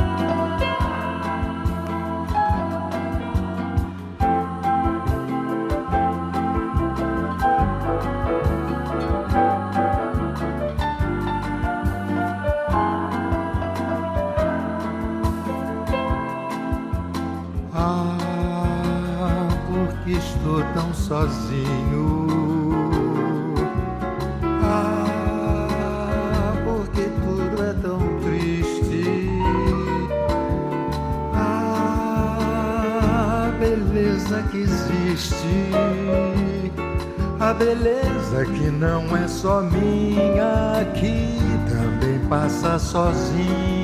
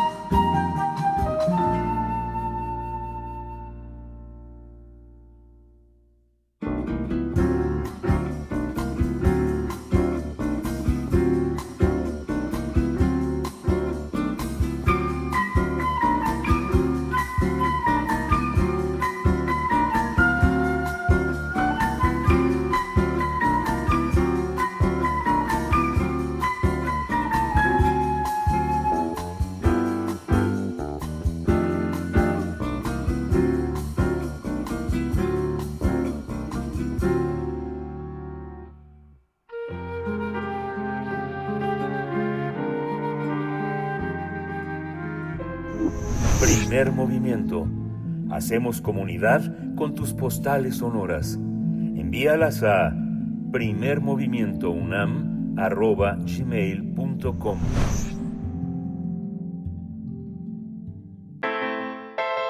Nota Internacional los miembros de la Cámara de Representantes de Florida, en su mayoría del Partido Republicano, aprobaron a finales de mayo el proyecto de ley de inmigración impulsado por el gobernador Ron DeSantis. Esta ley antiinmigrante contempla penas de hasta 15 años de prisión para quienes transporten inmigrantes irregulares, así como multas para las empresas que los contraten. El tras ser aprobada por el Congreso entrará en vigor el próximo primero de julio, así que desde este momento los gobiernos locales tendrán prohibido proporcionar dinero a organizaciones que emitan tarjetas de identificación a inmigrantes a inmigrantes irregulares. Además, no serán válidas las licencias de conducir emitidas en otros estados que estén en poder de personas que ingresaron por la vía ilegal a Estados Unidos. En cuanto al tema de salud pública, los hospitales deberán preguntar el estatus legal de los solicitantes al momento de llenar los formularios de admisión. Pese a que no ha entrado en vigor esta ley, también conocida como SB 1718, el gobernador de California, Gavin Newsom, dijo que dos aviones repletos de inmigrantes fueron enviados a Sacramento, desde Texas. El gobernador aseguró que fueron enviados bajo órdenes del gobierno de Florida en un esfuerzo por reducir la comunidad migrante en su estado antes de que entre el, en vigor esta ley. En total enviaron a 36 inmigrantes a California quienes dicen fueron engañados, pues aseguran que fueron abandonados en Sacramento y nunca les dijeron a dónde los llevarían. Por esta razón, el gobernador de California le envió un mensaje a su homólogo en Florida, Ron DeSantis, dándole a entender que presentará cargos en su contra por secuestro, tras aprobar la ley antiinmigrantes. Vamos a analizar la reciente ley antiinmigrante promovida por el gobernador Ron DeSantis y este día nos acompaña la doctora Elisa Ortega Velázquez. Ella es investigadora titular y coordinadora de la línea de investigación institucional, promoción y protección de los derechos de la infancia y del seminario Estudios Críticos de Derecho y Migraciones en el Instituto de Investigaciones Jurídicas de la UNAM. Doctora, muchas gracias por estar con nosotros. Bienvenida a Primer Movimiento. Buenos días. Hola, muy buenos días eh, a ustedes y a todo su auditorio. Gracias, doctora, una vez más por estar aquí. Eh, doctora Elisa Ortega, bien, ¿en qué consiste? ¿En qué consiste esta ley eh, que entrará próximamente el próximo mes en vigor en la Florida? Sí, bueno, pues esta ley, como bien señalaron, la SB 1718 fue aprobada el 10 de mayo, después de que el proyecto de ley fue presentado por el gobernador de Florida en febrero. Eh, esta ley pues eh, fue aprobada por mayoría republicana con 27 votos a favor y 10 en contra y entra en vigor pues el próximo primero de julio. Esta ley cuenta con, eh, yo diría, unos seis ejes. el primero es dotar con 12 millones de dólares a este programa de vuelos de migrantes que ha sido muy controvertido del gobernador de Santis y que se diera a conocer este programa el año pasado después de que se conoció que 50 migrantes irregulares, la mayoría de Venezuela, fueron trasladados a través de pues artilugios y engaños a Massachusetts desde Florida en aviones gestionados y pagados por el gobierno eh, de, de Esta, esta, medida, pues, eh, con un tinte claramente político, ¿no? Y que además pues, ha sido seguida por otros estados republicanos como, como Texas y el gobernador Abbott, pues tiene como objetivo reubicar eh, a migrantes indocumentados que se encuentren en estados republicanos a estados gobernados por demócratas sin que medie pues un acuerdo previo de traslado o reubicación entre los gobiernos estatales no eh, todo esto en aras de, castigar la gestión del presidente Biden en los temas de la frontera Estados Unidos México. Eh, la ley también contempla sanciones penales para las personas que oculten alberguen transporten o protejan a migrantes irregulares por ejemplo, se establece que el transporte por primera vez de migrantes irregulares, eh, sin que se trate de niños, será castigado como un delito de tercer grado, que esto implica pues penas de cinco años de cárcel y cinco mil dólares de multa por cada una de las personas trasladadas. También eh, quienes reincidan en, este tipo de, conductas delictivas según la ley, eh, pues eh, ya pueden ser acreedores a recibir 15 años de cárcel y multas de hasta 10 mil dólares por cada una de las personas que, se trasladen. Eh, también otro punto importante en temas de, empleo es que, por ejemplo, las compañías que tengan más de 25 trabajadores deben de confirmar eh, obligatoriamente el estatus legal de sus nuevos trabajadores a través del sistema E-Verify. Esto no es nuevo en realidad, ¿no? Este, sistema ya tiene muchos años en Estados Unidos, pero a través de este sitio web, pues se, em, se constata la empleabilidad y legalidad de un migrante, pues desde este punto de vista legal, no desde el punto de vista migratorio. Y aquellos empleadores que incumplan con esta revisión, pues bueno, se hacen acreedores a diversas sanciones e incluso pueden perder la revocación de su licencia como eh, empleadores. También en esta ley eh, SB 1718 tenemos aumentos de las multas máximas por emplear, contratar o referir eh, migrantes irregulares para puestos públicos o privados. Eh, otros aspectos que la ley señala es, por ejemplo, el tema de las licencias de conducción e identificación que emitan otros estados a migrantes irregulares, pues a través de esta ley ya no van a ser válidas estas identificaciones en el estado de Florida. Hay que recordar que actualmente hay sobre 19 estados más el Distrito de Columbia que tienen eh, normativas que permiten emitir permisos de conducción a migrantes indocumentados. Esto es muy importante y les facilita la vida a las personas en estatus irregular en Estados Unidos. Eh, también en cuanto al tema de salud, por ejemplo, eh, la ley exige a los hospitales que atienden a pacientes que están bajo el programa Medicaid, que es este programa de salud eh, que atiende a personas de bajos recursos, que incluyan en sus formularios de admisión eh, una pregunta para saber si las personas son ciudadanos estadounidenses, residentes legales o migrantes irregulares, ¿no? Aún más, eh, los centros de salud pues tienen que remitir un informe eh, trimestral al gobierno para eh, reportar cuántas personas han sido atendidas en cada una de estas categorías, ¿no? Y finalmente la ley prohíbe ahora a condados y municipios que destinen fondos públicos para personas o organizaciones que emitan documentos de identidad eh, o, de otro tipo con el fin de ayudar a migrantes eh, irregulares. Qué, qué, impresionante. Además, digamos, todo, esta, todo este debate entre gobernadores pone de manifiesto los intereses políticos que hay en la Unión Americana en relación, en relación al tema de la presidencia de, los partidos y de este sistema electoral que, eh, que tiene, que tiene, eh, que, que, está, que es tan particular y que los estados tienen un papel tan decisivo. ¿Cómo, cómo es, tú eh, considera, doctora, que hay una en esta en este debate es particularmente un contexto particular de la de la de la administración del contexto Biden que obliga como que a, que sea de, un conocimiento público tan claro la orientación política frente a la migración por parte de los eh, representantes gubernamentales de la Unión Americana. Sí, yo creo que eh, el contexto político en el cual esta ley se propone y se aprueba, yo creo que es determinante. Hay que recordar que las leyes, tanto en Estados Unidos como en cualquier otras latitudes, pues responden al poder político, ¿no? A los intereses del poder político. Entonces, eh, pues ahorita tenemos las elecciones en Estados Unidos, eh, la carrera eh, por la candidatura, ¿no? En el Partido Republicano y cómo normalmente el tema migratorio en Estados Unidos ha sido utilizado como plataforma electoral eh, en, ambos partidos, ¿no? Tanto en el demócrata como en el republicano. No fue, digamos, de, las bases más importantes, por ejemplo, para que Donald Trump eh, llegara a la, a la presidencia. Entonces, DeSantis acaba de anunciar este, su, su candidatura el, el pasado 24 de mayo. La ley se aprobó el 10, ¿no? Entonces, todo esto, digamos, tiene, pues, está calculada políticamente de manera pues, muy muy clara, ¿no? Este, y bueno, también hay que recordar que De Sánchez es un conservador acérrimo, ¿no?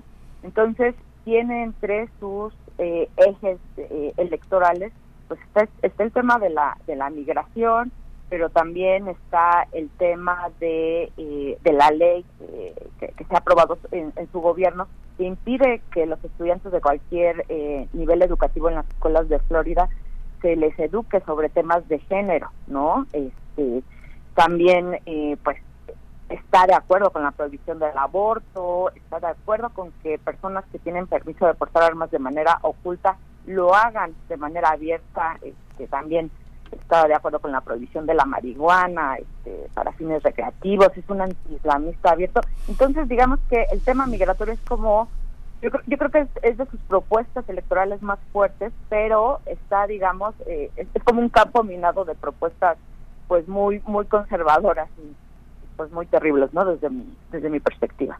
Sí, doctora Lisa, ¿qué, ¿cuáles son los escenarios? Bueno, además de, la cuestión electoral que ya nos menciona, que está ahí presente en, pues prácticamente en todos los eh, temas importantes eh, de, los Estados Unidos y bilaterales también para el caso de México, ¿cuáles son los escenarios que se esbozan, eh, en, pues en términos de los esfuerzos que tienen que hacer estados y ciudades sobre todo, ciudades que han sido receptoras, ciudades santuario, el, el caso de la ciudad de Chicago, por ejemplo, que se vio en este el mes pasado, pues eh, con el arribo de, decenas o de cientos de personas migrantes que salieron de la Florida, que, que, se dirigieron a la ciudad, en ese caso de Chicago, y que no se daban abasto las autoridades públicas para atender, para dar asilo a esa cantidad de personas que iba que iba llegando a, esta ciudad que ha sido mm, pues eh, amigable donde hay una una cantidad importante de, mexicanos de mexicanas y también en general de, personas inmigrantes eh, latinoamericanas y centroamericanas.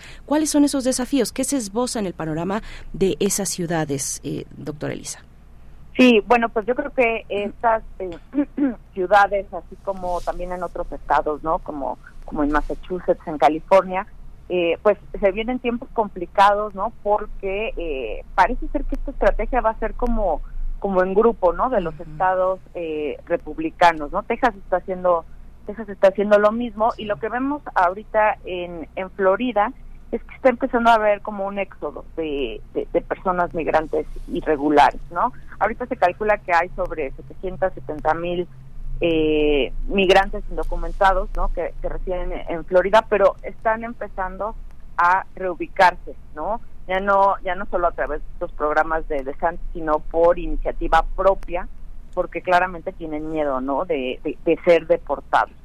¿No? Entonces están pues acudiendo a, estados, ¿no? O a ciudades, ¿no? Como Chicago, ¿no? Que pues tradicionalmente han sido como mucho más amigables, ¿no? De Santos, por ejemplo, también está en contra de todo este tema de las de las ciudades eh, santuario, pero yo creo que va a haber como una eh, una embestida legal por parte de, del, del gobierno de Biden, ¿no? En realidad este tema de leyes antiinmigrantes en Estados Unidos no es nuevo, seguramente eh, recordarán la, la polémica ley SB 1070 del estado de Arizona de 2010, ¿no? Esta ley, eh, pues, que permitía el perfilamiento racial, ¿no? Y muchas otras eh, cosas que, de hecho, esta, esta ley de Florida, este, pues, está replicando, ¿no? Como el empleo, el transporte de, de migrantes irregulares y su penalización, pues esto ya había pasado, ¿no? Hace más de hace más de 10 años. Entonces, lo que vimos en esos años fue eh, demandas del Departamento de Justicia de Estados Unidos, ¿no? Eh, en conjunto con el Departamento del Interior y el Departamento de Estado, ¿no? Para tratar de eh, impugnar esta esta ley, ¿no? En, en estos años la, la, de Arizona. Yo creo que esta ley de, de, de Florida va a ir o va a seguir ese, esa ruta, ¿no? Este, pero mientras pues este sí va, va a estar complicado el, panorama en los estados este, demócratas. Sí, esta, esta visión, doctora, con la, con, la, con la cuestión de los migrantes organizados y poderosos en, en, en, la, en la costa este y en la costa oeste, ¿hay manera de que, de que, de que, se, de que se revire, de que haya un apoyo en la elección de, de Biden sin, sin condicionamientos eh, importantes, sino como parte de una respuesta al conservadurismo? ¿Usted siente que es tiempo en el que los migrantes que han vivido de una manera tan radical a la pandemia y que se han organizado de maneras distintas en este aislamiento, ¿cree que estén en condiciones de ofrecer una respuesta distinta? Yo creo que puede ser un buen momento, ¿no? De, de, unión, o sea, porque la investida, digamos, republicana ya la estamos viendo, ¿no? Entonces puede ser, digamos, un buen momento este, de, de negociación, ¿no? Eh, con el Partido eh, Demócrata, ¿no? Así como pasó con Obama, este, que prometió concesiones, este, no recordemos esta esta ley ejecutiva en materia migratoria, no eh, eh, esta eh, esta propuesta, no de Obama que finalmente no pasó, no y pasó de manera muy defectuosa y que fue una manera este, pues no sé, de tapar el sol con un dedo para la falta de consenso que tuvo para aprobar una reforma migratoria, pero pues puede ser un buen momento político este para que se condicione el voto el voto de los latinos no a los demócratas y que, y que sigan en el en el poder. Porque yo creo que pues, desde desde el lado republicano se está viendo la estrategia no desde hace ya varios meses no y eh, pues falta ver eh, cómo cómo vaya a quedar del lado este, demócrata.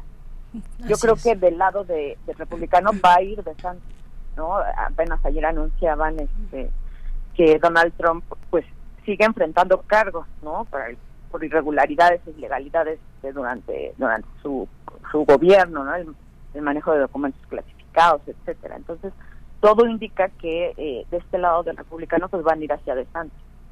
Pues eh, gran expectativa, por supuesto, ante un proceso electoral como ese, con estas condiciones. Eh, la ley antiinmigrante de la Florida. Doctora Elisa Ortega Velázquez, muchas gracias, como siempre, por esta, por esta participación, por tu generosidad. Un saludo, gran fin de semana para ti y ojalá pronto podamos volver para dar seguimiento ya cuando el primero de julio pues entre en vigor esta, esta, esta ley. Muchas gracias. Claro que sí, con mucho gusto. Muchísimas gracias. Hasta pronto, doctora Elisa Ortega. Eh, es investigadora titular en el Instituto de Investigaciones eh, Jurídicas de la UNAM. También coordina el, eh, el Seminario Estudios Críticos del Derecho de Inmigraciones, entre otros. Bueno, Miguel Ángel, estamos a punto de despedirnos ya, pero bueno, hay una noticia, una noticia importante que a mí me gustaría compartir con ustedes. Se ha anunciado la muerte de Alain Touraine, uno de los pues intelectuales de una generación muy importante que marcó el pensamiento occidental en varias de sus, de sus, de sus cuestiones, de sus elementos, de sus bases.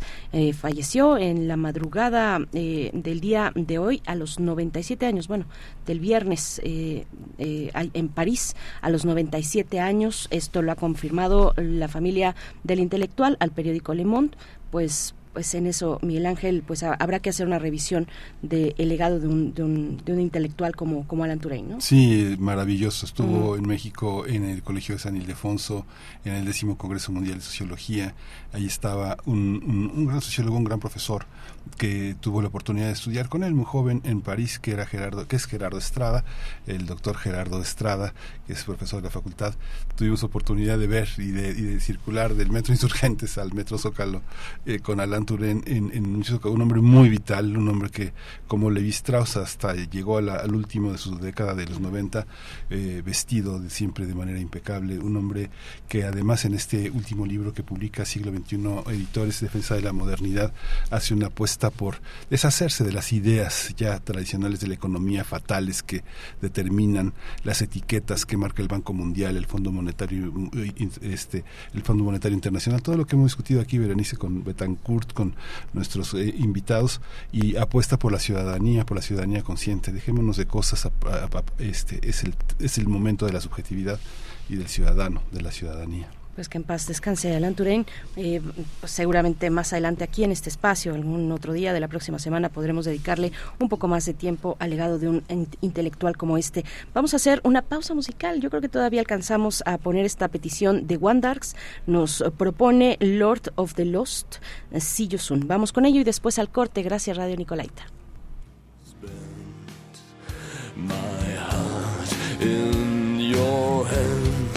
Will you tell me see you soon in a while when my eyes fade? Please give me your smile and even dark nights are ending and dawn. You'll have time to cry when I'm gone. This is not farewell. This is only goodbye when kiss them goodnight, but even bright days are starting and dawn. You'll have time to cry when I'm gone. All the happy faces and memories are killing me. Am I already dreaming? Please tell me that I only sleep. Close the circle, come to an end. Metamorphosis begins. Please hold your promise and let me forsake metanoia and the laughing grounds of hate. Síguenos en redes sociales. Encuéntranos en Facebook como Primer Movimiento y en Twitter como arroba PMovimiento. Hagamos comunidad.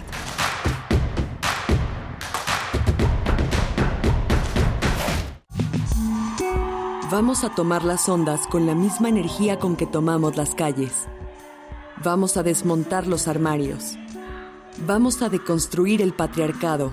Y sí, lo vamos a tumbar. Violeta y oro. Todas las voces. Todos los domingos a las 11 de la mañana por el 96.1 de FM y radio.unam.mx. Radio UNAM. Experiencia sonora. ¿Por qué es valioso tramitar tu INE si cumpliste 18 años? Porque es muy importante que mis valores se vean reflejados en las decisiones de mi país. Porque por fin mi voz va a contar. Porque ya es tiempo de tomar mis propias decisiones. Ya puedo tomar decisiones, ya puedo votar. Así empecé mi cumpleaños, yendo por mi INE. Si ya cumpliste 18 años, ve al módulo del INE y tramita tu credencial. Haz tu cita en INE.mx o llama a INETEL 804-33-2000. Mi INE es valioso porque me identifica y nos une. INE. Que pasen los sospechosos. Adelante, refresco. Diga la frase. Soy muy rica. refresco, lleno de azúcar que puede causar diabetes y sobrepeso. Papas. Grasosito. Sus grasas trans dañan el corazón y aumentan el colesterol. Instantánea. Con saborizante. Sabores. Con tanto sodio aumenta la presión arterial y el riesgo de enfermedad del corazón. ¿Reconoces al culpable? Sí, todos. Los culpables de una mala alimentación provocan daños a la salud. Los alimentos saludables cuidan de ti. Secretaría de Gobernación. Gobierno de México. Entre el bolero y la ciencia ficción, atestiguas el fin del mundo en cámara lenta. No haces nada porque no te queda de otra. Eliges la falsa noción del espacio para hacer como que no te das cuenta de que estás en una jaula. Por razones que inventó alguien más, haces efectivo el cheque de tu existencia. Un vale para una vida de idas a la escuela, al trabajo, a la tumba. Tantos años de resistencia para llegar a ninguna parte. A la misma estación, a la misma cabina. Resistiendo todavía. Sálvense ustedes con Raquel Miserachi. Todos los martes de 10 a 11 pm por resistencia modulada. Radio UNAM. Experiencia sonora. Encuentra la música de primer movimiento día a día en el Spotify de Radio UNAM y agréganos a tus favoritos.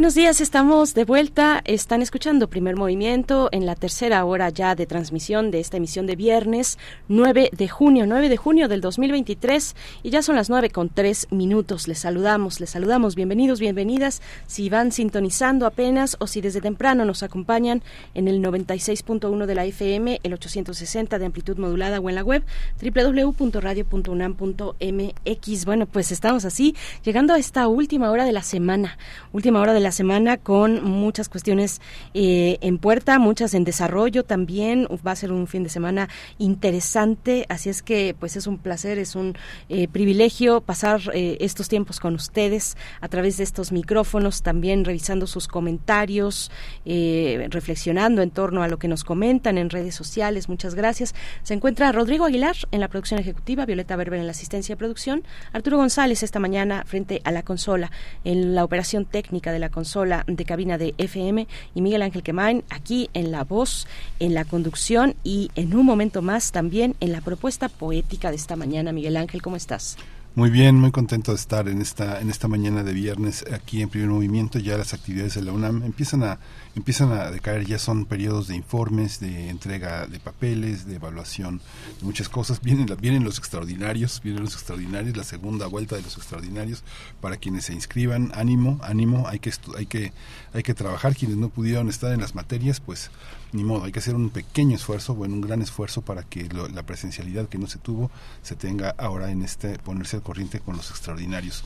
Mucha suerte. Vamos a tener en la mesa el laboratorio Magdalena Diversa 2023 que es una, un, un, trabajo muy interesante, un formato muy intensivo sobre el laboratorio Magdalena, que vamos a tener la presencia de Alex Guzmán Sanguino, lesbiana, no binaria, con formación en ciencias sociales, activista y defensora de derechos humanos, y también de Fer de Vasconcelos, artista, educadora, tarotista, una ciudadana del mundo, como pasa con muchísimos, muchísimos latinoamericanos que han vivido desgraciadamente la experiencia del exilio. El exilio nos ha enseñado que el mundo es nuestra ciudad, ciudadana del mundo, eh, ha, ha, practicado la metodología del teatro de las en la Grupa Magdalenas Pura Praxis en Buenos Aires. Ellas estarán, ellas, eh, cuando hablamos de personas no binarias también, eh, pues, y uno les pregunta cuál es tu pronombre, ya sé que muchos van a levantar la ceja, yo sí lo hago, ¿cuál es tu pronombre? No me cuesta nada.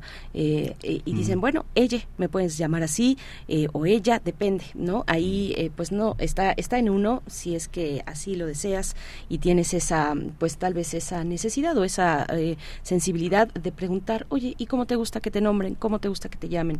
En medio de todo este momento que es de transición también. Estamos en un momento de transición donde se estiran algunas ligas, ya llegará eh, otra etapa más adelante cuando tal vez y ojalá con suerte eh, estemos, pues ya no, ya no tengamos necesidad de, todas estas cuestiones, pero ahora la hay para tener visibilidad, eh, para acompañar en ciertas luchas, en ciertos procesos que son muy personales pero que se vuelven políticos. Bueno, pues un poco de ello también va este laboratorio Magdalena Diversa 2023, pero antes vamos con la poesía necesaria, son las 9 con 7 minutos de la mañana.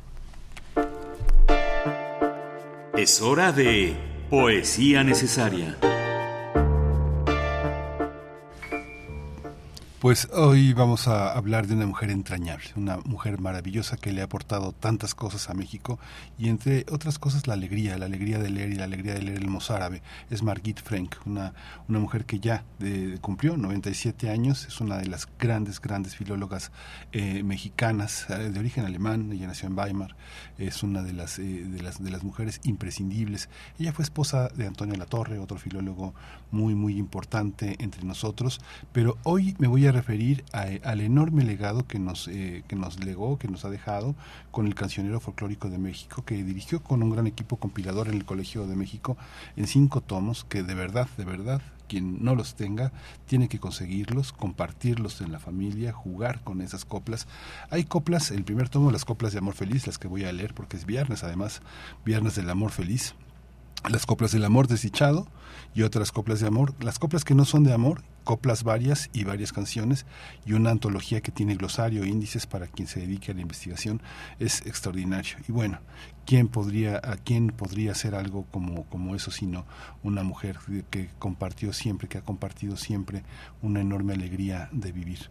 Voy, a poner el ejemplo con una música que se forma parte de dos tipos de cuidado en un ejercicio primordial de la copla. Es el diálogo que sostienen Jorge Negrete y Pedro Infante, que vale mucho la pena que la escuchemos a la luz de esta, de esta, de esta sabiduría que viene de las coplas del amor feliz. Voy a leer algunas cuantas. Dice así. Los barandales del puente se entristecen cuando paso, chinita mía, dame un abrazo. En el centro de la mar suspiraba una ballena y en el suspiro decía, dame un abrazo, trigueña. En el cielo, del cielo cayó un pañuelo, todo lleno de adornitos, y en una esquina decía, María, dame besitos. De tu ventana a la mía no hay más que un trecho, arrímate, vida mía, dame un ovecho. Eh, desde lejos tierras vengo de pelear con la sirena. Ahora que vengo rendido, dame tus brazos, morena. De tierras abajo vengo, de rezar una novena. Ahora que vengo santito, ven, abrázame, morena. Si tu boquita fuera una manzana verde, toda la noche estuviera muerde que muerde. Un beso te quiero dar, pero de fijo no sé ni cómo lo he de empezar ni cuándo lo acabaré. Dispénsame, jovencita, que aquí me tienes presente, ya quiero besar tu boquita Dime si te es consecuente. Yo no tomo coronita, me gusta más la aguardiente. Anoche me confesé con un fraile carmelita y me dio de penitencia que besara tu boquita. Éntrale, negra bonita, vente conmigo a bailar. Esta alegre chilenita que no te que te voy a dedicar, pero cuida tu boquita, no te la vaya a besar. Qué bonitos labios tienes, labios color de manzana. Si tú me correspondieras, yo te probaría, yo te probaría mañana. Manzana, quien te comiera, acabada de cortar, con ese olor por fuera y tu sabor sin igual. Manzana, quien te comiera, acabada de cortar, con tus colores por fuera y un aroma sin igual.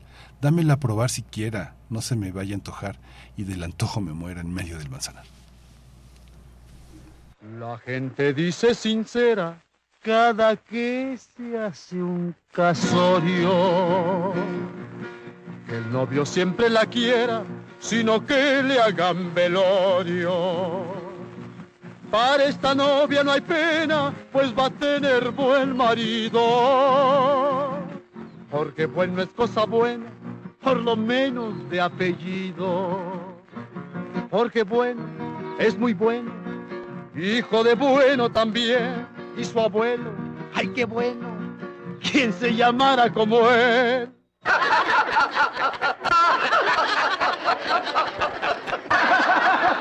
Échenle, pero más arriba.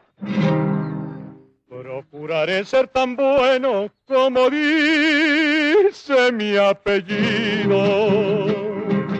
Que se trague su veneno el que velorio ha pedido. Pedro es malo de apellido, retacharé su cuarteta. Él nomás es presumido porque no es malo, es maleta. Pedro malo es muy malo, malo por obligación. Y su abuelo, uy, qué malo, hay que comprarle su león. En una mañana de oro, alguien nublaba el paisaje. Eran un cuervo y un loro arrancándose el plumaje. Hay que olvidar lo pasado si la culpable es la suerte. Que bueno y malo mezclado en regular se convierte. Yo soy malo, no lo niego, pero quisiera mezclar malo y bueno por si sale algo que sea regular. Cierto alacrán de carroña, un colmenar visitaba para ver si la ponzoña con la miel se le quitaba. Como no se da lo bueno para placer del malvado, con la miel y su veneno hoy anda el pobre purgado. Que lo entienda, quien lo entienda, si es que lo sabe entender, y si acaso no lo entiende, hay que obligarlo a entender. Te consta que no soy tonto como tú lo has presumido. Tonto no si entrometido por el hambre de amistades. El hambre siempre la calmo con el manjar del amigo. Mendigo es sino mendigo el que roba a sus amigos. Tú lo dices, lo sostengo. No te vayas a cansar. No le saques. Si le saco, pues se acabó este cantar. Primer movimiento. Hacemos comunidad con tus postales sonoras. Envíalas a primermovimientounam.gmail.com Nos comenta Irma Saavedra que excelente selección de poesía para este viernes y la música, ni qué decir de Miguel Ángel Quemain, bravo, nos dice. Bueno, pues nosotros les, invitamos a escuchar la siguiente propuesta literaria, esta recomendación que nos hace llegar nuestra querida Vero Ortiz, Verónica Ortiz, desde el Fondo de Cultura Económica. Ella es periodista, escritora y nos comparte Raíz del Nido, Elizabeth Reynosa Aliaga, la escritora de esta propuesta. Vamos con ello.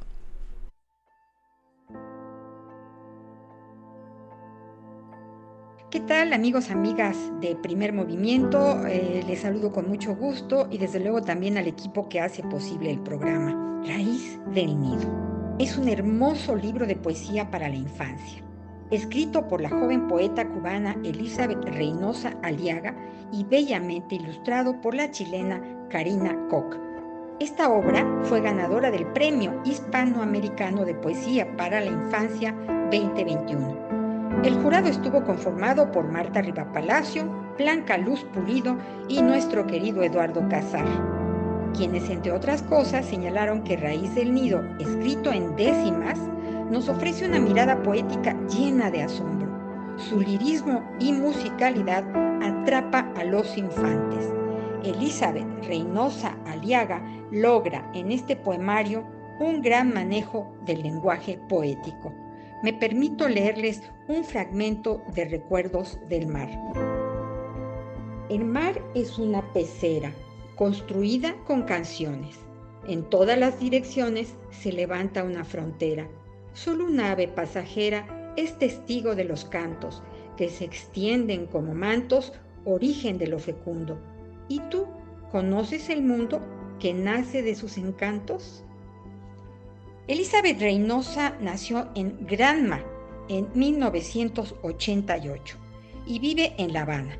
Estudió ingeniería en ciencias informáticas. Es miembro de la Asociación Hermanos Saiz del Grupo Poetas del Mundo.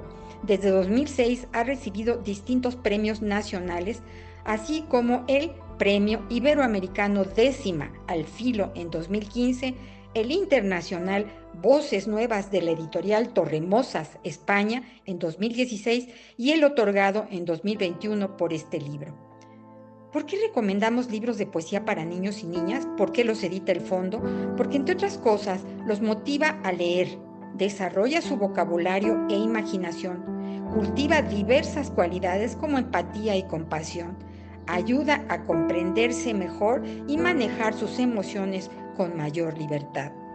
Raíz del Nido de Elizabeth Reynosa Aliaga, ilustrado por Karina Koch, nos habla de la riqueza del mundo natural latinoamericano, su color y su belleza. Editado por el Fondo de Cultura Económica y la Fundación para las Letras Mexicanas, lo encuentra ya en todas las librerías del Fondo y Educal, porque leer es aprender. Hasta la próxima.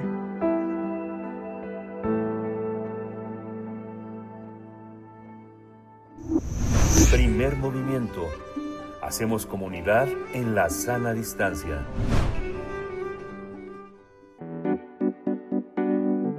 La mesa del día. Desde el pasado 12 de mayo y hasta el 11 de junio se está, está abierta la convocatoria, la inscripción para el Laboratorio Magdalena Diversa 2023, eh, que está dirigido a personas socializadas, eh, mujeres cuya identidad de género o identidad sexual es diversa o disidente de la heteronorma. El objetivo es que las personas participantes exploren diferentes lenguajes estéticos como la música, la poesía, la pintura y el teatro, así como la expresión corporal a través del ritmo, del gesto y del movimiento como reemplazo de la palabra para cuestionarnos acerca de las opresiones que nos atraviesan. Los encuentros están, se van a hacer en formato intensivo y se van a realizar los días 17 de junio, 8 y 29 de julio y vamos a tener una charla esta mañana sobre este laboratorio, Laboratorio Magdalena Diversa 2023 y nos acompañan mm, dos invitadas en este en esta mañana, Alex Guzmán Sanguino, lesbiana no binaria, con formación en ciencias sociales, es activista y defensora de derechos humanos. Alex Guzmán, bienvenida, bienvenide a esta a esta ocasión aquí en este espacio. ¿Cómo estás? Muy buenos días. Hola, muy buenos días. Muchas gracias por el espacio. Muy emocionadas de poder difundir esta convocatoria. Gracias. Muchas gracias. Por, por, mi parte presento a Fer de Vasconcelos, artista, educadora, tarotista, ciudadana del mundo, desde 2017 hasta 2022, practicando la metodología Teatro de las Oprimidas de la Grupa Magdalenas Pura Praxis. Bienvenida, buenos días. Hola, buenos días. Gracias por el espacio. Fer, Alex, muchas gracias a, ambas. Bueno, pues empecemos. Esta es una, una, propuesta como esta. Laboratorio Magdalena Diversa eh, tiene detrás un trabajo muy importante, arduo y también mucha convicción. Cuéntenos eh, cómo surge la idea de este laboratorio. Eh, va en su primera edición. ¿Cuáles son los esfuerzos que se reúnen detrás de una propuesta como esta, Alex? sí, muchas gracias. pues la verdad es que atravesar una un laboratorio de este tipo eh, es, digamos, una experiencia eh, de transformación para cada persona que puede así eh, atravesarlo. Esta metodología es desarrollada por la Red Magdalena Internacional Teatro de las Oprimidas, compañeras que vienen trabajando en torno a la metodología del teatro de las personas oprimidas desde hace ya más de 12 años.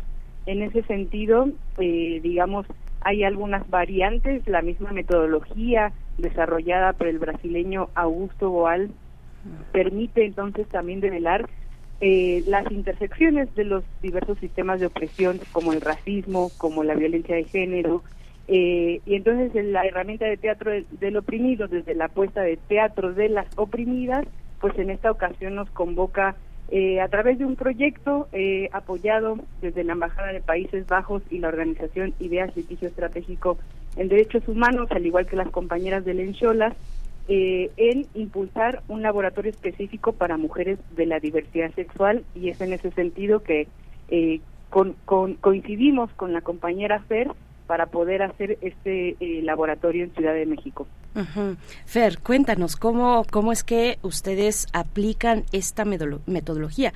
Qué interesante, el Teatro de las Personas Oprimidas de Augusto Boal, eh, cómo, cómo trasladarlo eh, a, a personas que eh, pues tienen pues estas eh, este conjunto de elementos en su en su vida en su corporalidad en su contexto mujer- eh, personas socializadas mujeres eh, con una identidad eh, sexogenérica diversa que es desobediente que es disidente de pues de la tradición de la heteronorma les decimos. Cómo cómo cómo aterrizan ustedes esta esta metodología Fer Eh, bueno, gracias a la genialidad eh, que tuvo la artista Bárbara Santos, que trabajó 20 años junto a Augusto Boal, ella percibió que en todas, en la mayoría de las piezas de teatro foro que, eh, que presentaban desde el Centro de Teatro del Oprimido de Río de Janeiro, que fue el centro pionero y el que inauguró el dramaturgo brasileño, eh, se dio cuenta de que el- la mayoría de las eh, presentaciones, las opresiones que se mostraban eran las eh, opresiones de género y que muchas veces las dinámicas que se dan en el teatro foro de cómo romper con esa opresión es con una respuesta individual, es decir, la mujer tiene que encontrar la manera de dejar que la violenten o la mujer tiene que organizar su agenda para que le dé tiempo a hacer todas sus tareas.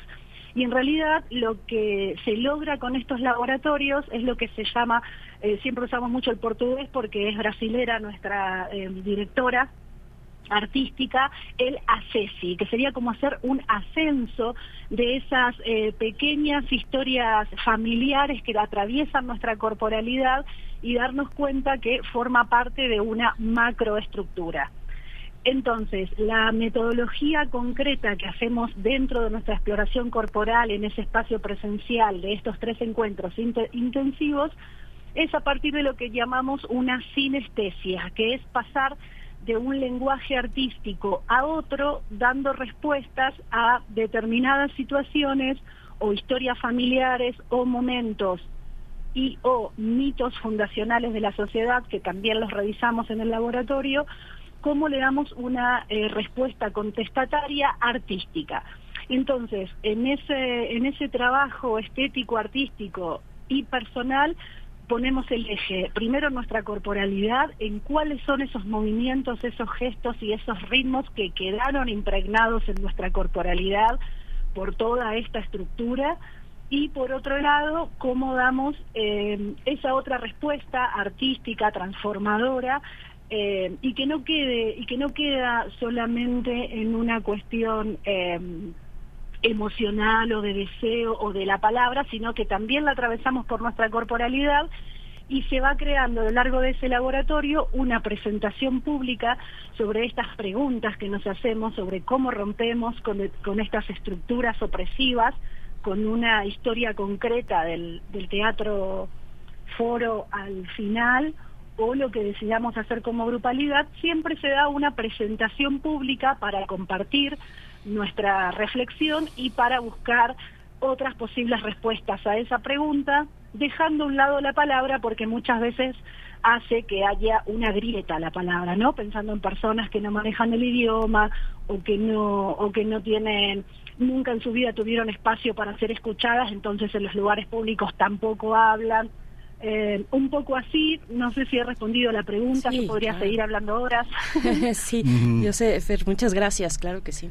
Sí, es muy interesante porque muchos de estos, muchas de estas convocatorias son las que sacan adelante iniciativas que están mudas, que están, eh, que están paralizadas y que han sido violentadas y que parte de esa violencia ha sido condenarlas al silencio. ¿Cómo, cómo, eh, cómo proponer? Es prácticamente, no es, por supuesto, no se trata de un casting ni mucho menos, sino de, de, tener la sensibilidad de escuchar los cuerpos, los discursos, las habilidades. Un poco, eh, cuéntanos, eh, Fer, eh, de Vasconcelos, la, la, la las habilidades que han, han experimentado con estas con estos encuentros. No es la primera no es la primera experiencia de una convocatoria de este tipo, ¿no?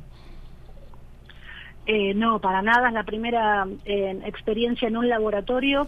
Sí es verdad que en este en concreto eh, nos gustaría proponer alguna pregunta acerca de la diversidad, acerca de la exploración en, nuestras ancestras, en nuestros ancestros, de de explorar también desde el movimiento y desde esos recuerdos que podamos tener eh, cómo se habitó la diversidad en general, ¿no? Pensando en estas cuestiones de historias familiares de em, la tía abuela solterona, la no sé qué que era monja, la no sé qué que se fue y nunca nadie supo más nada, el tío raro, como que en realidad todas estas estos atributos de rareza, de locura o de persona que migra muchas muchas veces tiene que ver con la cuestión de la diversidad.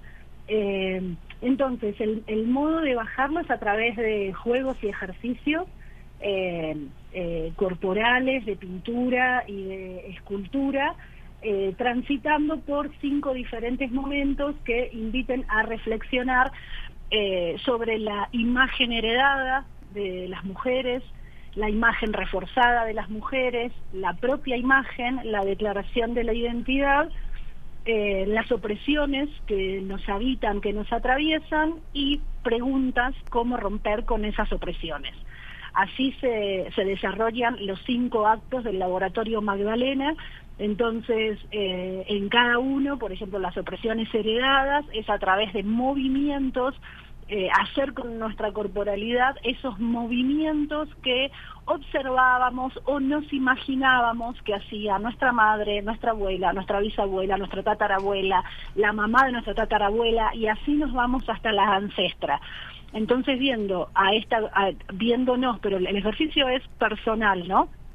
Solo que al final sí se vuelve colectivo por los momentos de, compartida, eh, se va observando y se va sintiendo como era eh, movimientos muy repetitivos, muy para eh, todo el tiempo estar trabajando para el cuidado de otra gente, es como esto que se repite en la corporalidad de la abuela, la bisabuela, la tatarabuela, generalmente migrantes aparte en este continente, está muy presente el tema de la migración completamente naturalizada, como notarán soy de Argentina, en Argentina también hay todo un delirio de que somos descendientes de europeos, este, y, y estas cuestiones eh, muestran y marcan como, por ejemplo, personas racializadas, personas afrodescendientes y demás, suele haber una ruptura, sobre todo con las afrodescendientes, una ruptura en su eh, árbol genealógico. Siempre a partir de una bisabuela o una tatarabuela no se sabe más acerca de la de la identidad o quién era o qué movimientos hacía y tiene todo que ver con la diáspora africana, con todo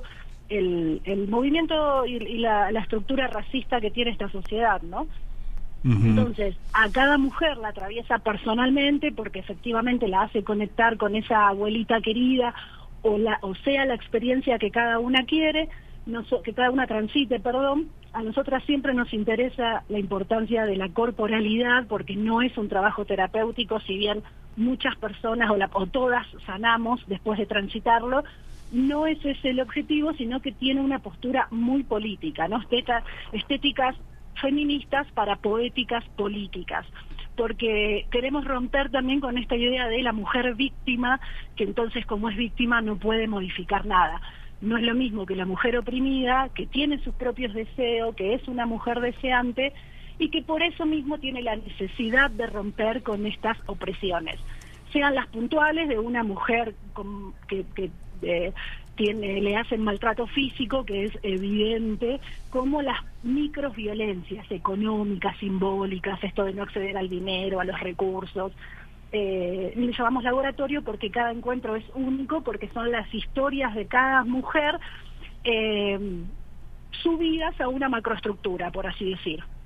Sí, y esta, esta cuestión, Alex Guzmán eh, Sanguino, que es una cuestión en la que, ¿de qué manera estamos eh, prisioneros en, en, en, esa jaula de los imaginarios que eh, nos hacen entender que una mujer, un hombre, una persona trans eh, eh, se mueven de una determinada manera, se visten bajo una eh, bajo una bajo un mandato de modas muy muy muy estrictas, muy crueles, muy anoréxicas, un, un mundo que nos, nos obliga a parecernos a un, a un, a un estereotipo. ¿Cómo romperlo? ¿Cómo es en tu experiencia esta esta rotura de, de, prejuicios, de estereotipos, de mitos? Eh, sí, muchas gracias justo por la pregunta, porque la pregunta también es uno de los ejes de este tipo de ejercicios muy familiar, muy, allegado a la educación popular, entonces es nuestro eje central.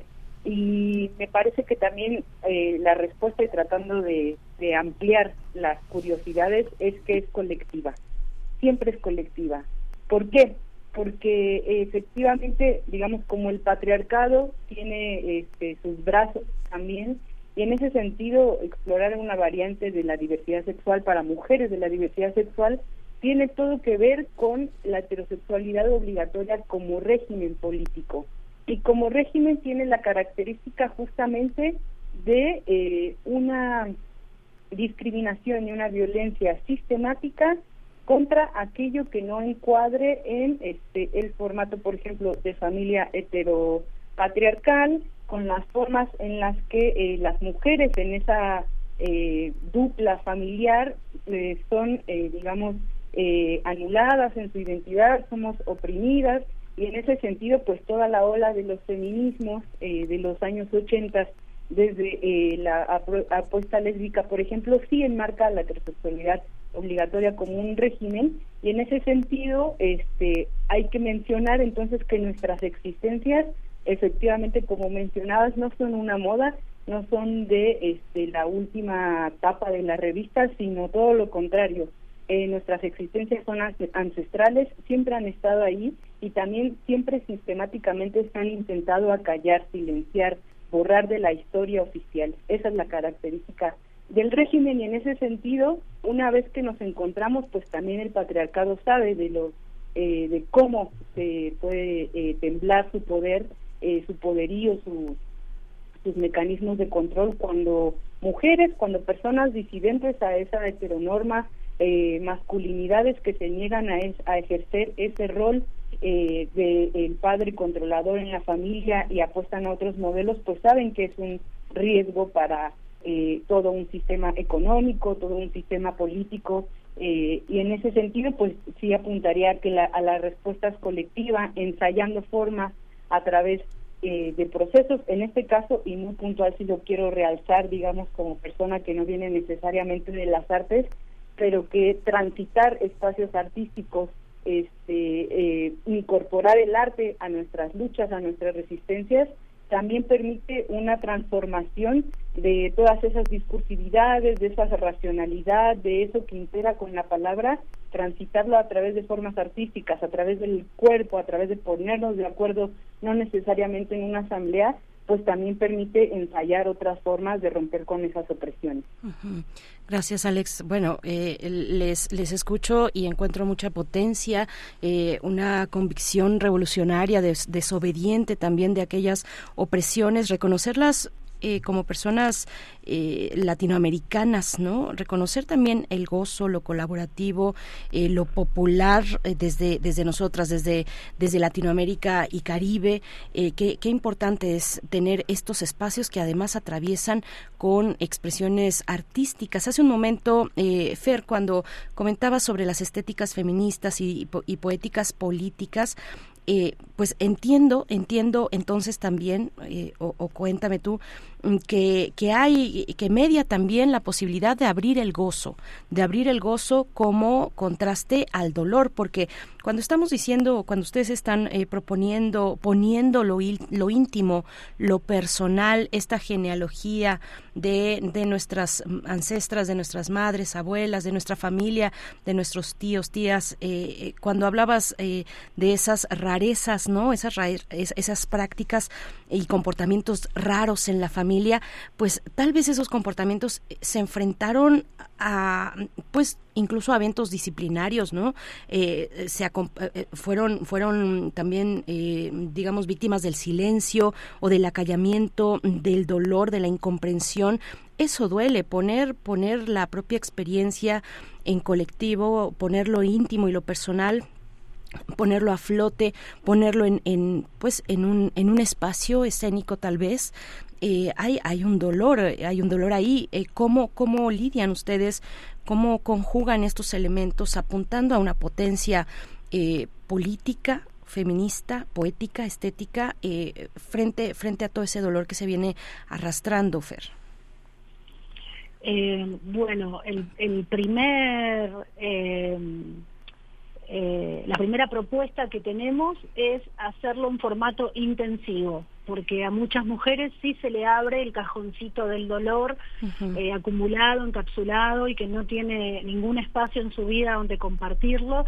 Entonces, esta posibilidad de estar todo el momento del almuerzo, los momentos de descanso, entre nosotras acompañándonos, también acompaña a eh, la recuperación emocional de la persona que, ese que, por el motivo que sea o el ejercicio que sea, haya recordado situaciones eh, que le traen eh, dolor. Y luego lo que ocurre también es que el propio ejercicio de transformación, como por ejemplo esto, ¿no? ¿Cuáles son, eh, hacer una coreografía de todos los movimientos, o de elegir tres movimientos que nos exigían hacer de niñas por el hecho de ser mujeres y hacer una coreografía con eso el otro grupo mira esa, coreografía y da otra respuesta, ya sea coreográfica, con una pintura o con un poema. Entonces, rápidamente, porque también por eso intensivo no es que hacemos eh, encuentros de dos horas y tenemos que esperar una semana para resolverlo, sino que rápidamente se da también una respuesta estética y política a esa situación porque la entendemos que si bien personalmente le provoca mucho dolor y mucho sufrimiento a esa persona porque en un pasado fue víctima, ahora está en otro lugar, estamos en otro lugar porque estamos aquí para transformar, eh, para romper con esas opresiones. Eh, ahí traigo otra vez toda esta base que ya fue desarrollando Augusto Boal, eh, sobre todo en los 70 en, un proceso de alfabetización en América Latina, donde él utiliza, empezó a utilizar el teatro imagen porque la, la palabra no era una opción. Y, y, él comparte en sus libros muy generosamente cómo dudaba de sí mismo, decía, bueno, la fotografía es más fácil, pero el teatro, ¿quién hace teatro? Le decís teatro a la gente y le da miedo, se imaginan que están arriba de un escenario.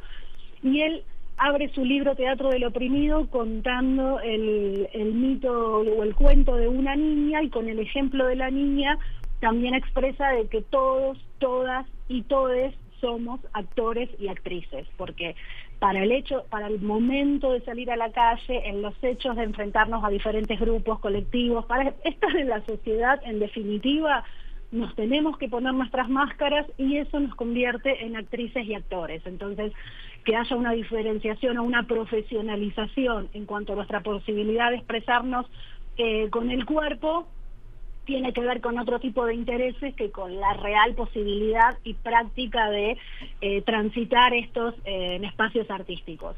Entonces, utilizamos esos momentos más informales para poner un poco de palabra o recuperarnos eh, a esos dolores, incluso ajenos, porque como decía antes, hay un ejercicio que tiene mucho que ver con nuestras ancestras, entonces de repente identificamos un dolor acallado o callado de una abuela, de una tatarabuela, al igual que entender cómo mismo encapsulando ese dolor seguía reproduciendo ciertas prácticas, porque eso, ¿no? En, este mundo tan eh, polar o o, de binomios, ¿no?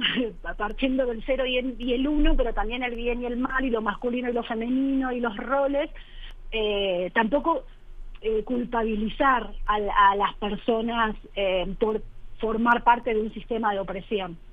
Quiero decir que cuando hacemos nuestras exploraciones, eh, nuestro opresor nunca es el Estado, el sistema educativo, siempre es una persona concreta que ejerce la opresión, porque tanto hombres como mujeres, como personas de la diversidad, en general, en cuanto tenemos un poquito de poder, lo solemos eh, utilizar en nuestro beneficio. Entonces, eh, eso también a todas las personas que Mm, creo que creo que perdimos creo que perdimos a, perdió, se perdió un poco, pero, ahorita la recuperamos. Sí. Alex, hay una hay una, hay una cosa muy interesante, ¿no? Imagínate, mi, mi, mi, infancia está en la prehistoria, sin embargo es una prehistoria en la que eh, veía a una niña que se metía en los tacones de su mamá, pero nunca había un niño que se metiera en los tacones de su mamá. Hay una, hay una parte en la que también esto que tú decías de, una manera tan, tan, tan fuerte, tan intensa, tan comprometida, de, deshacernos de estas cuestiones que siempre han estado ahí. Yo creo que escondidas a lo mejor muchos no lo veíamos, pero estaban los, tacones de los tacones. perdón, perdón, ya estamos te, planteaba, pero termina Fer tu, tu, el desarrollo de tu idea y ahorita continuamos hablé tanto que se colapsó el teléfono. Se, acabó, se, acabó. te acabaste la señal, Fer. Eh, pero pero estábamos estabas en un punto bien interesante, Fer, eh, de, de, de, de, a ver, de esta cuestión de las de las culpabilidades mm. o no y hacia dónde y cómo desde este lugar que es América Latina y Caribe eh, eh, entender eh, que hay personas y no solamente las, las mujeres o las personas socializadas mujeres atravesadas también por, por, por, desigualdades y por una serie de, de, cuestiones estructurales también a ver si quiere cerrar con esa con esa cuestión Fer caray, creo que se nos fue de nuevo Miguel Ángel. Sí. Entonces vamos, vamos, Alex, ¿nos escuchas? Sí, las escucho. Sí, te he planteado una, una, una, cuestión, eh, Alex, que hay muchas cosas que pasaron en secreto y que por supuesto ni la mercadotecnia ni estas imágenes de la publicidad este, nos pusieron enfrente, ¿no? Que es este todos eh, los, los, niños que prueban ser de distintas maneras genéricas, de distintas identidades. Yo creo que en los juegos infantiles hay mucho de eso y que justamente una actitud de respeto y una actitud de comprensión y de sensibilidad permite ahondar en el que esta convocatoria, el laboratorio que ustedes hacen, obliga a repensar mucho de las infancias tan, tan oprimidas que vivimos, ¿no? Eh, sí, sí, totalmente. Eh, no, no dejar de, mencionar que el, sistema de géneros hombre-mujer es este un producto de la modernidad. Eh, en, la ancestralidad, en los territorios de América Latina y el Caribe, así como África y, territorios, digamos, no pertenecientes a, Occidente, sino que fueron colonizados, existían una diversidad de, eh, de géneros que ahora nombraríamos de esa manera. En ese momento tenían cada, cada uno de los territorios sus formas de referirse a la diversidad de roles que podía desempeñar una persona. Y en ese sentido efectivamente no en, los roles que ahora pues están desarrollados por las teorías feministas las teorías de género eh, develan efectivamente que estas eh, eh, son imposiciones de socialización que efectivamente podemos ver de manera más detallada en las infancias en las adolescencias. Incluso te digo que al no haber nacido ya se nos asigna un color de ropa, una identidad eh, en razón de nuestro sexo y esa es, este, digamos, la batalla que han dado las eh, el movimiento LGBT, las luchas por la diversidad, de responder eh, con, con propuestas, con, con activaciones, con organización también, eso sí, no dejar de mencionarlo, a estas imposiciones que limitan lamentablemente el ser eh, ampliamente diciéndolo, ¿no? Eh, hace rato, eh, cuando cuando se, se la llamada, mencionabas pues esto de las infancias tratando de probar con, este por ejemplo, ropa que no se acorde a su género, tacones, me recuerdo que mencionaste. Y efectivamente, eh, así como eh, las eh, diversidades, este, las infancias, las niñeces, me gusta decirlos, no, no infancias, las niñeces, este, nos desenvolvemos y queremos explorar, queremos libertad, en ese sentido explorando no solo ropa, sino formas de habitar el mundo, conocimientos a los que queremos adquirir, pues nos vemos muy reflejadas las mujeres en esa imposibilidad eh, que tiene todo que ver también con el patriarcado, esa imposibilidad de acceder a un libro, esa imposibilidad de acceder a jugar fútbol y batirnos en el en el lodo porque tenemos que agarrar los juguetes de eh, cocina y entonces a los tres años ya estar cargando a un un, niño de juguete. Digamos son todas esas socializaciones que pues nos han hecho mucho mal eh, como sociedad y que sí creo que estamos en un momento de decisión de poder transformar y de poder tener también otra eh, eh, otra cariñosidad, otros afectos con esas niñeces que están ahora eh, creciendo y también poder sanar incluso ya como generaciones adultas aquellas niñeces silenciadas que fuimos no, eh, disciplinadas, normadas y, y poder este, ayudar a transitar y a, y a tener más herramientas para tener una, una sociedad más libre. Qué, qué interesante, Alex, pones pues, puntos muy importantes ¿no? que están en el debate.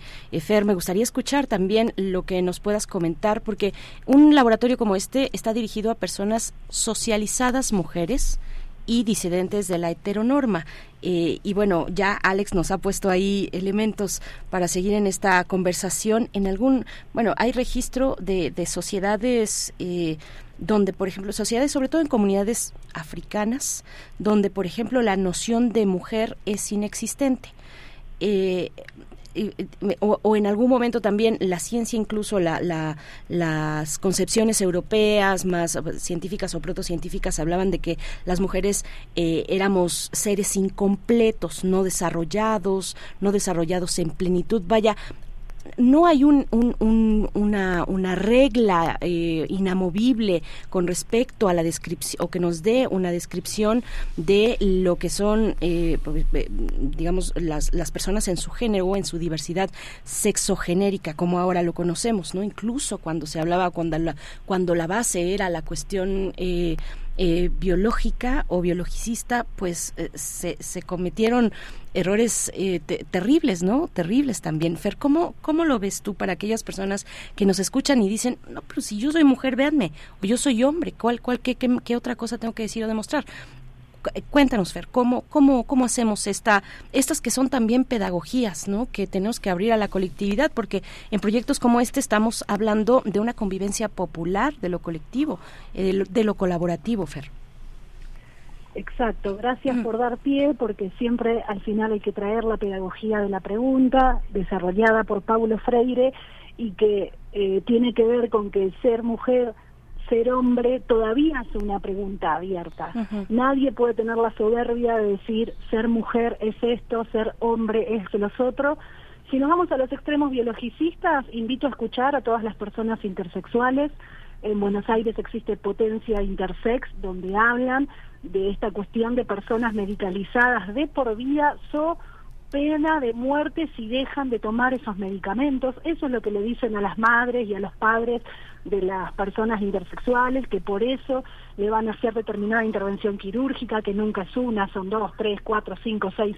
Entonces, hasta incluso biológicamente se cae ese ejemplo binario de hombre y mujer y de definir qué es hombre y qué es mujer. Y a su vez, nosotras como Magdalenas, por más que hagamos infinitos laboratorios, las personas que estemos ahí, eh, hasta qué punto van a, van a decir eso mismo, ¿no? Si se identifican como mujeres, si no se identifican, o ponernos a fiscalizar las corporalidades de tú eres o tú no eres mujer porque tienes o no tienes tal parte corporal. Por cierto, a- volviendo a traer lo cientificista, eh, apenas eh, la segunda mitad del siglo XX se describió anatómicamente el clítoris, entonces no hay ningún interés, no tenemos el mismo lugar las mujeres ni siquiera en el espacio de investigación.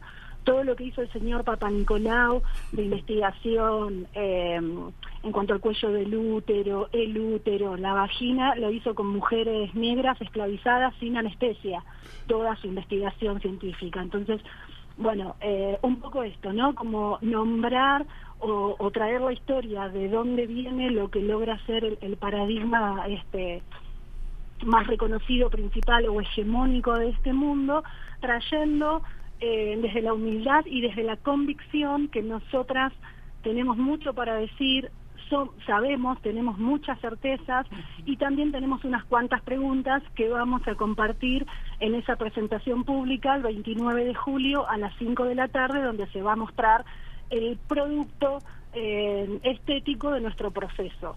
Eh, y para cerrar y cerrar la, pregunta anterior que me desconecté, eh, un poco es simplificarlo a si alguien se beneficia de esta situación, entonces es una opresión.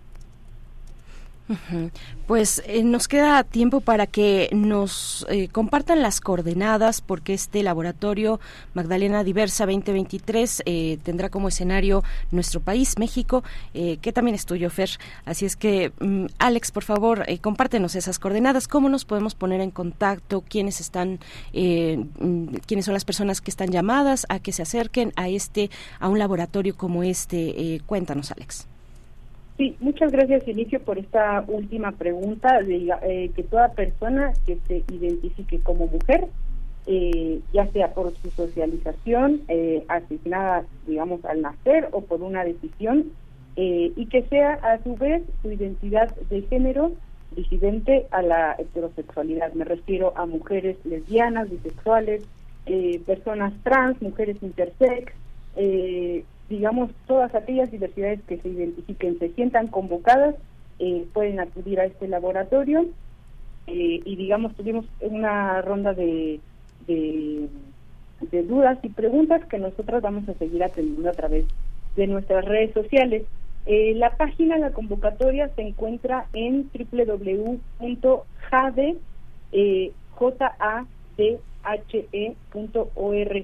Ahí se encuentra toda la convocatoria. Se va a realizar en el Museo de la Memoria Indómita en Regina 66, en el centro de la Ciudad de México, los días 17 de junio, 8 de julio y 29 de julio de este año. Eh, idealmente el 29 de julio y ya abrimos la presentación, digamos, perdón, la invitación a este eh, público a que puedan acompañarnos a la presentación pública que idealmente está pensada para las 5 de la tarde. Nuestras redes confirmarán este horario el 29 de julio con lo que Fer mencionó era la presentación de Teatro Foro o bien lo que decida la colectividad, pero idealmente también una presentación.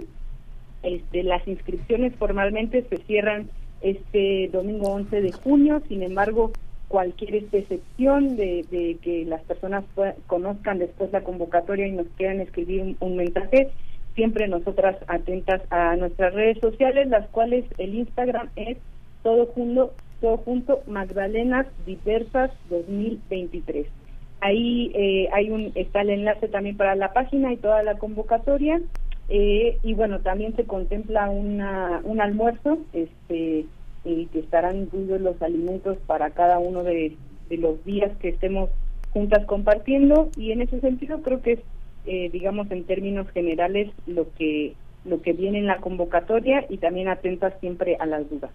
Pues muchísimas gracias por estar con nosotros. Nada más un comentario. Fíjate que hoy hoy eh, hablábamos ahora que Pedro de Vasconcelos habla tanto de Pablo Freire, hablábamos del CCH. Yo creo que fue una lectura obligada de Pablo Freire, la pedagogía del oprimido y el teatro del oprimido en los primeros años del CCH. Fue algo muy muy muy interesante y que hoy que muere Alain Turén, que convoca la idea de ciudadanía y de que Pablo Freire un poco se apagó entre nosotros con con el con el supuesta la caída de las ideas y de las ideologías colocándolo nada más como un pensador de izquierda, en realidad es un pensador de la conciencia y esta manera que tienen ustedes de proponer las artes es una manera de tomar de tomar la escena social y de descifrar los códigos de la injusticia y de la desigualdad.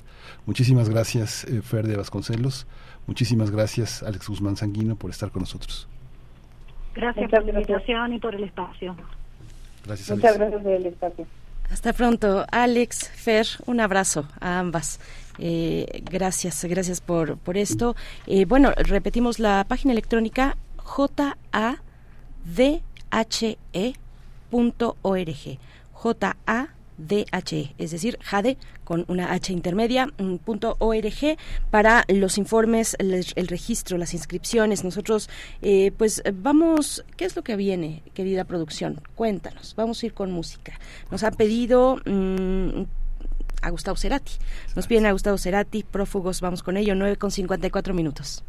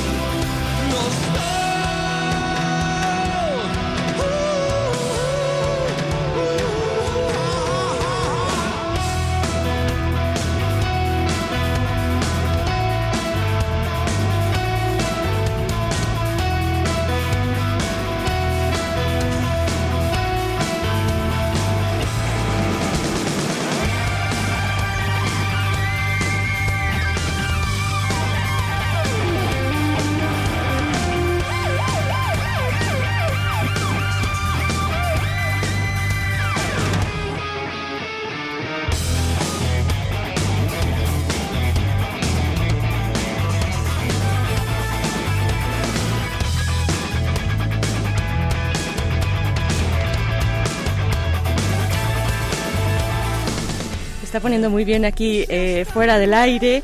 Pues eh, lo que acabamos de escuchar, por supuesto, en la voz de Cerati, es Soda Stereo a cargo de esta canción Prófugos. Me pasaron así directo la nota así de vámonos con Prófugos eh, de Cerati. Y así se los dije yo, por supuesto que no. O sea, sí, pero no. Esto es Soda Stereo y no da igual, no da igual decir una cosa por la otra, como no le digan a nadie, pero nuestro productor así nos dijo, bueno, da igual, se entiende, es lo mismo. ¿Cómo ven ustedes? Nos estamos despidiendo ya, Miguel Ángel. Sí, es que es viernes. Pues ya nos despedimos, nos escuchamos el próximo lunes, que sea buen fin de semana para todos ustedes. Esto fue Primer Movimiento. El mundo desde la universidad. Siempre seremos